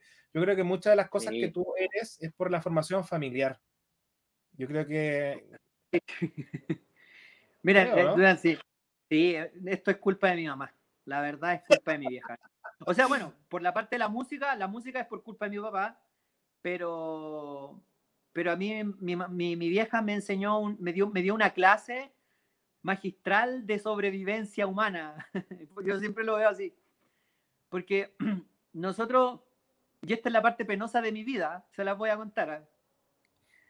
Mi mamá tuvo muchas, muchas, muchas lucas en un momento. Mi mamá, como les comentaba, en, en un- en un- en un momento tuvo cuatro negocios, ¿cachai? Cuatro negocios que rentaban, o sea, que estamos hablando de locales bailables que los fines de semana se llenaban a, a destajo, que para el Claro. 18 de septiembre, mira, sin mentirte, es una cuestión re loca, pero para el 18 de septiembre terminaba el 18 de septiembre y mi mamá llegaba con un saco de papa de billetes y teníamos que estar toda la semana contando y haciendo los fajos para pagar la- los costos y quedarnos con las lucas. O sea, hubo un momento que llegó mucha plata a mi casa y que éramos muy felices con el dinero y toda la cuestión que bla, bla, bla. Y de un día para otro, a un, a un alcalde que hoy día es alcalde y que quiere ser presidente, se le ocurrió la brillante idea de cerrar el pueblito del Parque O'Higgins. Y no pensó en las 700 familias que comían y que vivían de ese sector que era gastronómico y turístico. Y lo cerró nomás, po. Y entre esas familias estaba la mía. Y nos quedamos en pelota, en pelota, en pelota, lo que se llama en pelota. Eh, al punto que llegamos un día a estar una semana sin luz en la casa porque no teníamos para pagar la luz, tuvimos que, que seguir adelante así nomás, pues, ¿cachai? Prender velas, comer sopitas para uno, calentando en una tacha. Y bueno, es un, cuento aparte. Pero a mí lo que más me, marcó en ese sentido fue que cuando quedamos ahí, cuando quedamos con un nivel de vida que teníamos, puta, no sé, nosotros ganábamos, en mi casa se vivía con un palo 2, y al día lunes siguiente teníamos, íbamos a tener que vivir con 50 lucas, que era lo que nos quedaba. Mi mamá se paró y dijo, ¿saben qué? No importa, dijo, si mira, mientras las manos estén buenas, aquí no va a faltar nada. Quizás vamos a tener precariedades, pero no nos va a faltar. Y la vieja se paró, siendo la dueña, siendo la empresaria que tenía a su cargo 200 personas, pescó un, me acuerdo que pescó una bolsa de farmacia y fue al comando de no sé quién, que en ese tiempo estaban en campaña alcaldicia, y fue a pedir pega para repartir volantes del, del, candidato. Y no se le cayó el poto, no, no, no se le murió la vida. Llegó, pescó la cuestión y empezó a repartir volantes, volantes, volantes, volantes. Y le empezaron a pagar 12 lucas. Y a los dos meses después, cuando se acabó la campaña, me llegó un día y dijo, ¿sabéis que yo siempre he querido trabajar en farmacia? Me gusta esto de la medicina, pero ya estoy vieja para la cuestión. Y se metió a trabajar en farmacia. Y entró como auxiliar. ¿Cachai? Imagínate, pues, después de haber estado, de haber sido la dueña y todo, puta, entró como auxiliar, le tocó limpiar baños, le tocó que las compañeras la miraran de repente como el perro, ¿cachai? Toda la cuestión. Y decidió estudiar para convertirse en auxiliar químico farmacéutico porque como, como era auxiliar químico farmacéutico, iba a ganar un poco más de lucas y ya podía postular a una de las empresas grandes de la farmacia y ganar un sueldo mejor y tener bonos. Y estuvo como seis meses estudiando y trabajando, pues, ¿cachai? Mi mamá tenía en ese momento 62, 61 años, algo por ahí. No la quiero matar porque no le gusta decir la edad, pero bueno.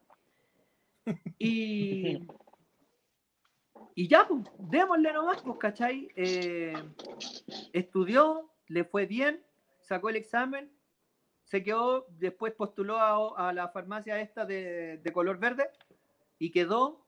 Hoy día tiene su pega, trabaja a toda raja y me pegó la media patada en los hijos, pues, ¿cachai? Porque de, ser la dueña del fondo a, a, partir de cero, cualquiera, hasta incluso yo hubiese pescado la soga más corta que tuvo, la subo a la viga y me pego la cortada pensando que tenía dos, dos hijos, que ya la vida estaba formada y que de un día para otro se nos acababa la papa y toda la cuestión.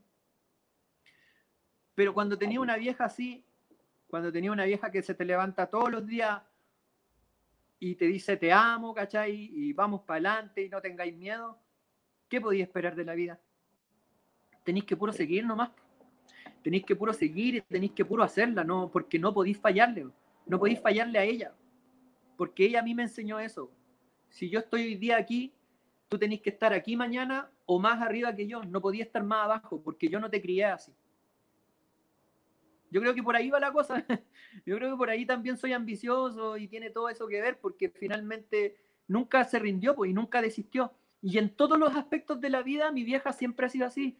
Cuando yo era chico, eh, eh, me decía, ya, ¿qué, ¿qué, quería hacer? No, mamá, quiero jugar tenis. Ya, pero tenéis que ser el mejor. No, pero es que, ¿cómo voy a hacer? No, no importa. Si perdiste, te paráis de nuevo y jugáis el otro punto. No, no, no, no, no te quería ahí, no te frustrís porque tú no sabís cuándo va a cambiar la cosa, tú no sabís cuándo se da vuelta la tortilla. Cuando, cuando me salí de Noche de Brujas la primera vez, también, puta mamá, voy a perder todo, voy a ganar buenas lucas y todo. No importa, eh, vamos a hacer otra, haz otra cosa, inventa otro de esta, salió mega puesta. Y dale, vamos para adelante, ¿cachai? Eh, nunca me ha dejado solo. Y cuando me ve muy cagado, va, me pesca, me abraza, me da un beso, me dice te amo, ¿cachai? No le puedo pedir más que eso. Entonces, eh, como que todas esas cosas, obviamente, y es lo que yo también pretendo hacer con mi hija, me di cuenta de, de tres cosas importantes en la vida para ser exitoso. La primera es que te traten con amor.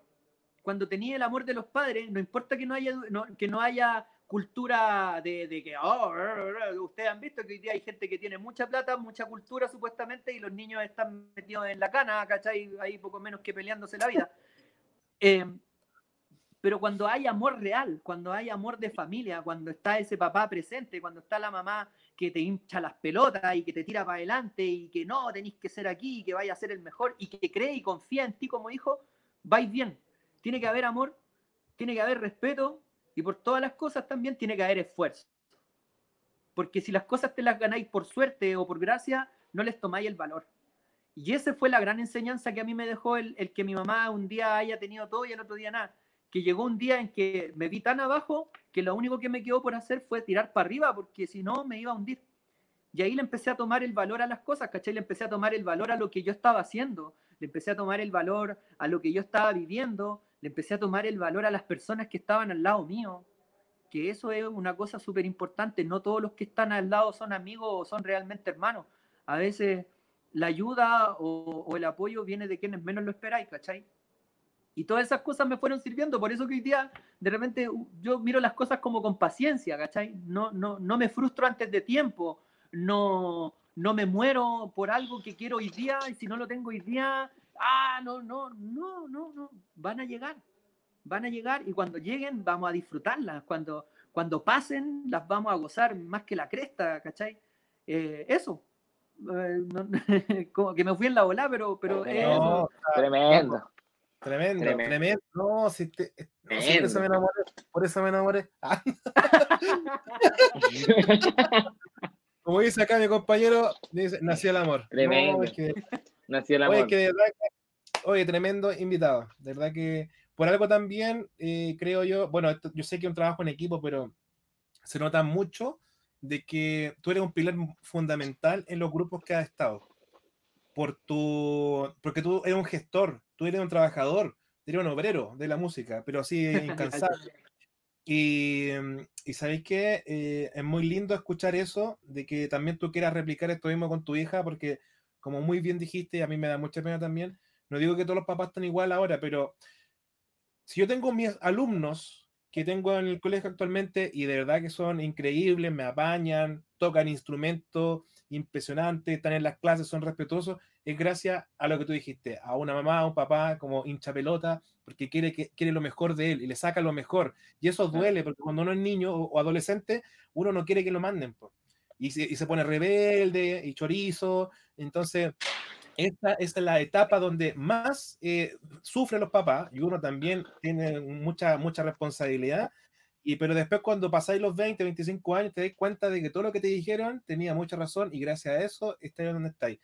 De verdad que me impresiona y te agradezco enormemente todo lo que nos comentaste porque fue algo muy personal Sí. y de verdad que de verdad que te lo agradezco porque sentí que te conectaste con ese momento, te conectaste con tu familia en ese momento, te acordaste de esos recuerdos y, y- y eso es lo más importante. Lamentablemente, ahora a todos los niños o a todos los jóvenes o inclusive nosotros podemos, algunos caemos en el error de darle todo. Y ese es el gran error, es enseñar lo que te pasó a ti, enseñarle a pararse, es enseñarle a no ocultar, un ejemplo, hoy se tenía un problema, no ocultárselo, es decir, mira, tengo este problema, pero enfrentémoslo como familia. Y el primero que va a sacar la cara voy a ser yo. Y eso es lo que hizo tu mamá y es un ejemplo de verdad de, de- de- de vida. De verdad que estoy impresionado con esta entrevista y la gente de Tremendo, que sí, sí. lo agradece. No, gracias a usted.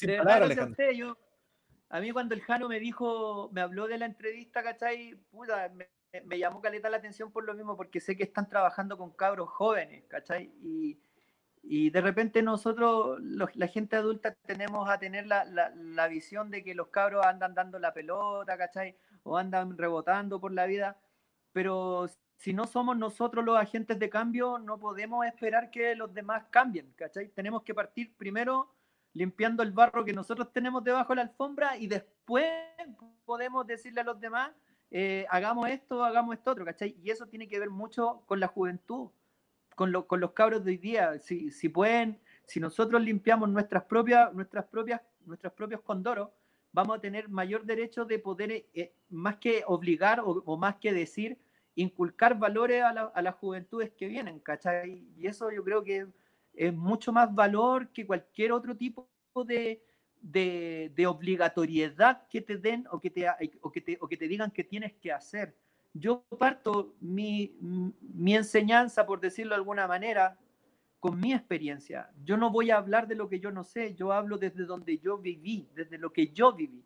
Y desde lo que yo viví, la vida hasta el día de hoy me ha funcionado, no me puedo quejar. No, no soy un tipo que anda por la vida mandándose condoros, ¿cachai? ¿Me entendí? Pero, pero es porque finalmente yo tuve eso. A mí en mi casa me educaron con amor, me enseñaron con la experiencia, ¿cachai? Con el ejemplo nunca, nunca me obligaron a algo, nunca me, me, retaron más de lo que debían retarme. Me gané mis charchazos, obviamente, porque en ese tiempo todavía no estaba tan, tan, tan en silo de los derechos del niño ni nada. Mi mamá me, me pegó sus buenos charchazos en su momento, pero no me puedo quejar, yo no puedo, me, me siento, no sé si me siento bacán o orgulloso, pero sí me siento bien de la persona que soy, porque hasta el día de hoy no he actuado con maldad, ni tampoco le he hecho daño a nadie en mi camino. Entonces, eso como que son las cosas que finalmente digo yo, si tú podís mostrar eso, si tú le podís mostrar a los cabros de hoy día que, puta, puedo, hermano, yo estuve sentado con,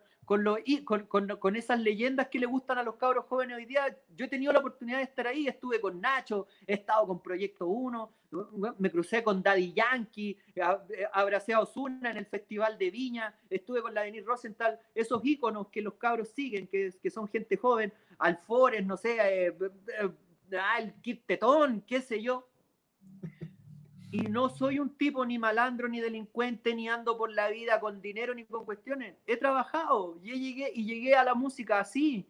Entonces, eso es entregarles eso, es aparte de, mi experiencia demostrarles que pueden hacer las cosas que a ellos quizás quieren hacer. Yo, yo he, visto, he conocido caleta de cabros hoy día de, de barrio, de calle, que quieren cantar rap ¿cachai? Que quieren hacer este tipo de, de, la, de reggaetón, de mambo electrónico, el ¿cachai? El trap, que está muy de moda. Y ojo, voy a hacer un comentario. Mira, yo no tengo ningún problema con lo que quieran hablar en el trap. A mí, honestamente, me da lo mismo, ¿cachai? Porque finalmente la música es, es música. Eh, es lo que queremos, lo que pensamos, de repente es una idea, es un concepto, pueden ser muchas cosas. Entonces me he topado y me he cruzado con caleta de cabros que están en la de hacer trap, en la de que se compran un computador, chantan el Fruity Loop, ¿cachai? Toda la cuestión. Y yo lo encuentro la raja. Hasta cuando los mandáis a estudiar la cuestión que están haciendo. Porque como que ahí no les gusta.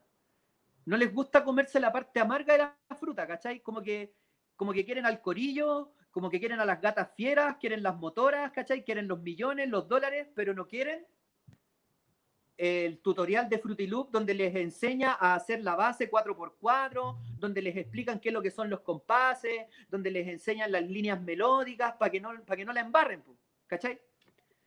Entonces, ¿qué hago con eso? cómo, le, ¿Cómo le digo a un cabro que para poder él tener la joya, el dinero, el bling bling, para poder tener el avión que va de Miami a Puerto Rico y para poder hablar con la L, tú me entiendes, primero tiene que primero tiene que, pasar la otra parte, ¿cachai? Y la única forma que encontré de hacerlo y que me escuchen es contándolo como me pasó a mí, po. si al final es eso, ¿cachai? Yo, yo te lo digo de verdad, he tenido la oportunidad de conversar con artistas pulentos, de, tratar con artistas la raja. Mira, en serio, sin mentirte, estuve en Miami, me llevó el Vladi Muñoz, el Brodas Beat, y me metí al estudio de Nacho, y en el estudio de Nacho estaba Saga White Black, que es el productor musical de Wisin y Yandel. Estaba, por, el otro lado andaba el tipo este, un cabro chico, Lunay, al cover, y estaban ahí. Pero es, esa magia que ustedes, que, que, los cabros ven en los videos, clips y todo, yo también la vi, pero yo la vi en terreno y vi cómo esos tipos, igual dentro de todo, sabían lo que estaban haciendo sabían, estaban hablando de música, mm. estaban hablando de producción musical, ¿cachai? Entonces ahí entendí, y es lo que también quiero que entiendan los cabros, que para todo lo que, para todo lo rico, siempre, siempre, siempre hay una partecita amarga que hay que saber comerse. Porque si te gusta el durazno, te aguantáis la pelusa. Es así de simple. ¿Cachai? Pero si te la podía hacer más grata, Cierto. bienvenido sea, ¿cachai? En compartimento, en amistad. eh, oye, ya, a ver, hagamos una pista de Fruity Loop, ¿cachai? Ya, ¿cómo le metemos esto? Le metemos esto otro. Oye, pero ¿qué pasa si nos falta esto? Ya, mira, esto se hace así y vamos aprendiendo en el camino. Por último, ya, hagámoslo en el camino. Pero aprendamos, aprendamos, aprendamos, para que así la cuestión sea rica, sea rica en cultura, sea rica en música, sea rica en todo, y no terminemos siendo uno más del montón, pues, ¿cachai? Oye, pero. Tremendo. ¿Qué, No, pero es que. Qué, no, de que te diga? es- ¿Qué querés sí, que te diga? No, tremendo, tremendo, tremendo, tremendo. O sea, una enseñanza para los más chicos y para los que también tenemos un poco menos de carrete en esto, ¿cachai? Oye, ese, ¿Cachai? Ese, ese yo chico de ahí que- que no hable, porque ese tiene más carrete que todos juntos. Se hace el tonto, que es diferente nomás, pero el tipo es bueno en la guitarra, es bueno en la composición, yo le he escuchado canciones. Ese se está haciendo el tonto ahí. No, Veces. pero, pero no. No, no estáis loco, no. Se sí, puso de rojo. pero aprendo, aprendo, aprendo. Aprendo con, con todo lo que tú decís, po, ¿cachai? Y te lo agradezco lo, lo que me estás diciendo a mí, pero también voy aprendiendo contigo cosas que uno tiene que, que sacarse la cresta en todo, en todo y seguir. Y es verdad, a mí me pasó, oye, ya quise aprender a grabar, ay, qué lata, ver un video en YouTube, ¿cachai? Y después re- recapacitáis, no, pues si yo quiero esto, tengo que hacer esto, ¿cachai? Exacto. Tengo que sacarme la cresta, tengo Oye, que y hacer ese, esto otro, tengo es que aprender. Hoy día está, hoy día está todo a la mano. Es, es cosa de ponerse a Eso iba a decir. Yo cuando, cuando yo Sí, partí po. en esta cuestión, cuando yo dije, ¿sabéis que quiero ser productor musical? Que fue cuando tenía como 14 años, el internet todavía era por la línea de teléfono, entonces cuando me Loco. ponía a ver videos y llamaban a mi mamá, puta, cagaba, no podía seguir viendo la ¿Cuál- cuestión, Eh, Entonces- bajar una MP3 eran cuatro horas. ¿cachai? Entonces, hoy día los cabros tienen la oportunidad de informarse así, de lo que quieren hacer. Tienen Igual, que eh. aprovecharlo, de verdad Los tienen que aprovecharlo. Los programas tan filetes, si me acuerdo, pues yo también partí como en el año 98, por ahí, hoy con Cool Edit, y, y no había tutoriales, loco, no había nada, y después pasaba loco, y había que esperar que alguien te enseñara porque no había nada, o, no- o te sonaba con latencia y no cachabas por qué, y llegaba un sonidito y decía, loco, tenés que instalar esta cuestión. Ah, bacán, gracias. Loco, era súper difícil. Era Y ahora toco muy, celular, muy podía hacer música, loco. Es impresionante. Entonces, de verdad que, oye, sí, somos de la misma época. Me pasó exactamente lo mismo. Sí, pues, que- a, a mí, a mí me tocó así. Me acuerdo que yo, de, de verdad, yo era el weón del grupo, y, y con esas palabras, el weón del grupo, porque cuando llegaba al estudio hacía las preguntas tontas. Pero gracias a esas preguntas tontas también, después aprendí. aprendí, po, Sí, ¿cachai? po. Y gracias a esas misma. preguntas tontas, yo avancé y hay otros que todavía tienen que andar buscando por todos lados a las personas porque finalmente nunca hicieron esas preguntas. Por eso que, bueno, y ahí también va otro mensaje para los cabros. Pregunten, loco, pregunten, pregunten. Lo que no sepan, pregúntenlo. No importa que queden de pago. Pero el día de mañana esas preguntas Ah, nos y van a 10 hacer ganar veces. millones. Sí. Loco, yo me acuerdo que Y cuando diez fuimos a, veces. a grabar, cuando fuimos a grabar, ninguno de la banda preguntaba nada al sonidista y al productor. Y yo aproveché esa instancia, cuaderno. ¿por ¿Qué, qué estás haciendo ahí? Claro. No, no, eh, eh, ah, ¿y qué programa es ese? Addicted Drums. Oh, a ver, Addicted, ¿y cómo, oye, ¿y, y cómo lo puedo Hoy, si quiero traer, eh, ¿qué tengo que traer? Un disco duro. Ya, loco, me, loco, me conseguí plata, me compré un disco duro externo. Al otro día llegué con el disco duro. Loco, aquí está, ¿y cómo se usa? Y así, loco. Si no, si no perdiste, pues pasó la vieja.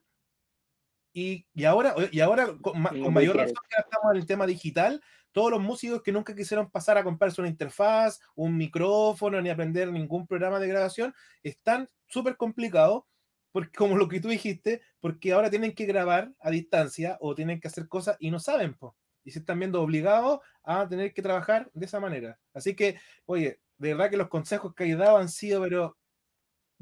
Tremendo. Tremendo, tremendo. Oye, agradecemos, de verdad, ya, yo creo que estamos en la hora, ha sido una, una entrevista, hoy sé que podríamos sacar un asado. Cuando seguir Sí, espero algún día conocerte en persona, Gonzalo, de verdad que eh, me, No, genial, dale.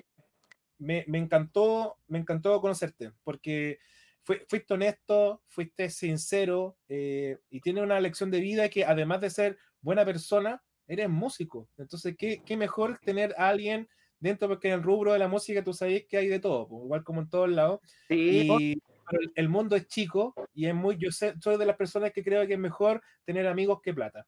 Y porque uno nunca sabe las vueltas de la vida. Uno nunca sabe. justamente. Así que, hoy no sé algunas últimas palabras para la gente. Para No, más que, más que para la gente, a ustedes, loco, de verdad, darle las gracias por, por, por la oportunidad que me dieron. Me tuvieron una hora cuarenta hablando de todo y eso igual finalmente se agradece. Uno busca esta instancia y eh, no voy a ser mentiroso porque también quiero, quiero que conozcan, quiero que me conozcan como productor, pero como, como un productor que, que, hace su pega con amor, ¿cachai? y que pretende que los cabros que vengan adelante y que, que se quieran hacer productores musicales y toda la cuestión tengan la oportunidad también de, de darse cuenta de que para ciertas cosas hay que tener cierta rigurosidad, ¿cachai? Que no todo lo que brilla es oro, que a veces hay cosas que te van a costar, pero que para más adelante te van a, te van a ayudar a ser mejor en tu trabajo y en tu vida. Por esas cosas les quiero dar las gracias a ustedes, por finalmente al Jano, por, por hacer esta, este contacto, a ti Cristóbal, por, por, por tener este, este, este espacio, porque tengan este espacio que espacio. finalmente les sirve a todos. Y obviamente que pueden contar conmigo para lo que necesiten. Si quieren hacer el asado, soy el primero no, y el último en irme. Ah, no. Voy. Eh, Voy, y, voy. y Voy, respecto a, a- Apruebo. al- al- a los proyectos y, al re- a, y a eso no tengan ningún, yo no tengo ningún problema, al contrario, me sentiría muy honrado de poder conocer lo que están haciendo y obviamente de poder aportar en lo que ustedes necesiten o, o requieran de mí. Así que de verdad muchas gracias, muchas gracias por darle valor a la música, que es muy importante. Y que pasaste. finalmente esto siga creciendo, que, que cada día tengamos mejores músicos y mejores productores. Yo no pretendo que yo ser el mejor, pretendo que alguien me vuele las pelotas y que sea mucho mejor que yo. Qué buena, qué buena. Oye, para terminar, No, gente que gracias, está despidiéndose, mira al profesor, al colega Jorge Patricio Farfán, eh, dice Gonzalo, gracias por compartir tu experiencia de vida y en la música. Un tremendo mensaje para los cabros, humildad, esfuerzo y meta. Felicitaciones, llegarán muy lejos. Colega Jorge, este Oye, programa. el profe Jorge ¿Mm? eh, Dale, dale, dale. es igual, terriblemente movido con su alumno. eh, bueno, yo no fui alumno de él, pero me contaron muchos chiquillos de la banda que, y que están eternamente agradecidos de él porque siempre fue movido fue, siempre fue preocupado. Hacía concursos, yo fui a un concurso con él y todo, y no, brutal. Así que, y aparte que vio el programa entero, porque estaba cerrado Oye, sí, es que eso le quería comentar de que eh, al colega que este material está disponible en YouTube, en Recrea Chile, para que usted vea y comparta eh, estos links a sus alumnos, porque hemos entrevistado a varias personas ligadas al ámbito artístico y al tema audiovisual, y que todos tienen una característica especial, porque obviamente lo elegimos con pinza, que curiosamente todos Ah, hablan, hablan, hablan de, tienen humildad, tienen esfuerzo, y, y ese esfuerzo termina en una meta. Así que muchas gracias por el apoyo, por toda la gente que estuvo mirando nuestro programa. Te mandan saludos Angélica Muñoz, grande Gonza, eres un tremendo. Nadia Mora, grande Gonzalo. Y sabes, estamos muy contentos, yo me voy muy feliz, de verdad que muy feliz. Muchas gracias, Sí. Gonzalo, sigas. No, agradecido Siga así. eternamente. Eterna, Siga eternamente. Así que no, muchas gracias. Así que muchas gracias, eh, Gonzalo, muchas gracias, Alejandro. Y nos estamos viendo pues, en un próximo programa. Si nos va bien, chiquillos, es probable que tengamos al guitarrista de Américo. Así que, que es un grande también. A mí me gusta cómo toca ese Ándale. De guitarra, sí. Pero no lo conozco. Yo lo encuentro muy buen guitarrista. Muy buen guitarrista. Oye, les paso el dato a otro que también le gusta hablar de su experiencia y que también eh, es feliz como compartiendo, no sé si lo han tenido acá ustedes, pero es al Johnny Bartolo y que también él tiene una historia muy entretenida y sabrosa que les puede servir para esto que están haciendo, de verdad. Así que si necesitan ahí Yo el datito interno, Johnny, yo les que- puedo echar la mano. Oh, no, pues sería mortal, Ya, de. Ya, Sería mortal tener Oye, No, no hay problema, Oye, puedo hablar. puedo decir. Tenemos, tenemos, bueno, a Giovanni, y tenemos que, yo también quiero eh, entrevistar a Paula hoy. También. Ese, ese muchacho, no, hay que traerlo al programa. También vamos a hacer la gestión ahí. Oye, ya, ya salió Ese- las ese- parrillas, ya ponen la carne, dijeron, por acá estamos listos. Ya está todo bastante. Oh, listo. Oye, qué bacán. Oye, cuéntanos la anécdota de- de- del Jorge, del, ah, del, del Bartolo, por el Johnny con el. Lo que pasa es que nosotros en Noche de Bruja al, al Bartolo eh, lo, molest- lo molestábamos porque un día íbamos, íbamos, íbamos en la van y uno de los técnicos de audio sacó un extracto de la entrevista que le hicieron en Aquí en Vivo. En Aquí en Vivo, en los años, del- de, de- en los, años de los noventa y tantos, eh, entre- hicieron una vez un reportaje sobre el movimiento Sound po, y entrevistaron a Tropical Sound. Y, y resulta que cuando entrevistan empiezan a, hablar con los integrantes de todos. pues, Y me acordé porque el Johnny en ese tiempo andaba con el pelo largo y teñido a los Javito de Red, porque él se creía Javito de Red. Espérate, esa no es la parte graciosa. La cuestión es que a él le preguntan qué es lo que más extrañaba qué, es lo que más extrañaba de ser músico. Y él, y él como era cabro chico, cabro joven del norte, como que queda mirando y dice, yo lo que más extraño en mi vida son los porotos de mi mamá, porque yo soy el más menor. Y ese extracto, ese, ese pedacito, el técnico llegó y lo, lo sacó de- del, del, del, del aquí en vivo y lo ponía y, lo, y le hizo como un remix, ¿cachai? Entonces decía, porque yo soy el más menor, el más menor, el más menor. Y nosotros en la, en la, en la, en la, en la del grupo nos cagábamos de la risa, porque la cara parecía cabro pobre, así como niñito, yo soy el más menor. Y de ese día hasta el día de hoy, al Johnny lo molestamos en Noche Brujas como el más menor. Entonces pues, es una lo- anécdota, por eso me acordé, porque cuando estaba ahí hablando Sí, de pues. red y todo, me acordé que este mono siempre hacía como daba jugo con esa cuestión, pues el más menor. Sí, pues el mismo Eric Berrío lo, lo, lo iniciaba con el más menor, pues también todos nos molestan. Bueno, la verdad es que en el mundo cumbia, en Cumbialand, a él- a la mayoría de los que nos conocemos sabemos que al Johnny, el más menor. El más menor. Entonces, vamos, eh, ojalá el más menor esté con nosotros porque Johnny Bardole, oye, Johnny eh, es impresionante. Un tecladista, Tremendo. pero. Yo sé que trabajan juntos, pues he visto estas fotitos y son bien amigos, así que. Oh, qué buena, qué buena. Ojalá el Johnny tiene su grupo Karmas, que está muy interesante en su propuesta. ¿eh? Muy, sí, muy interesante. Sí, sí, sí. No, por eso les digo, si de verdad quieren el, eh, o sea, bueno, les puedo hacer, les puedo Ya, hacer po. la gestión para que, para que tengan también ahí otra historia. La, historia Sí, es rígida y de verdad es bacán que la pudieran tener aquí porque también les va a servir caleta. Bacán. Apruebo. No, sí, démosle. Oye, muchas gracias, chiquillos. Oye, muchas gracias, Gonzalo. Muchas gracias, Alejandro. Oye, un Gonzalo, saludo te a pasaste. Soy el mejor.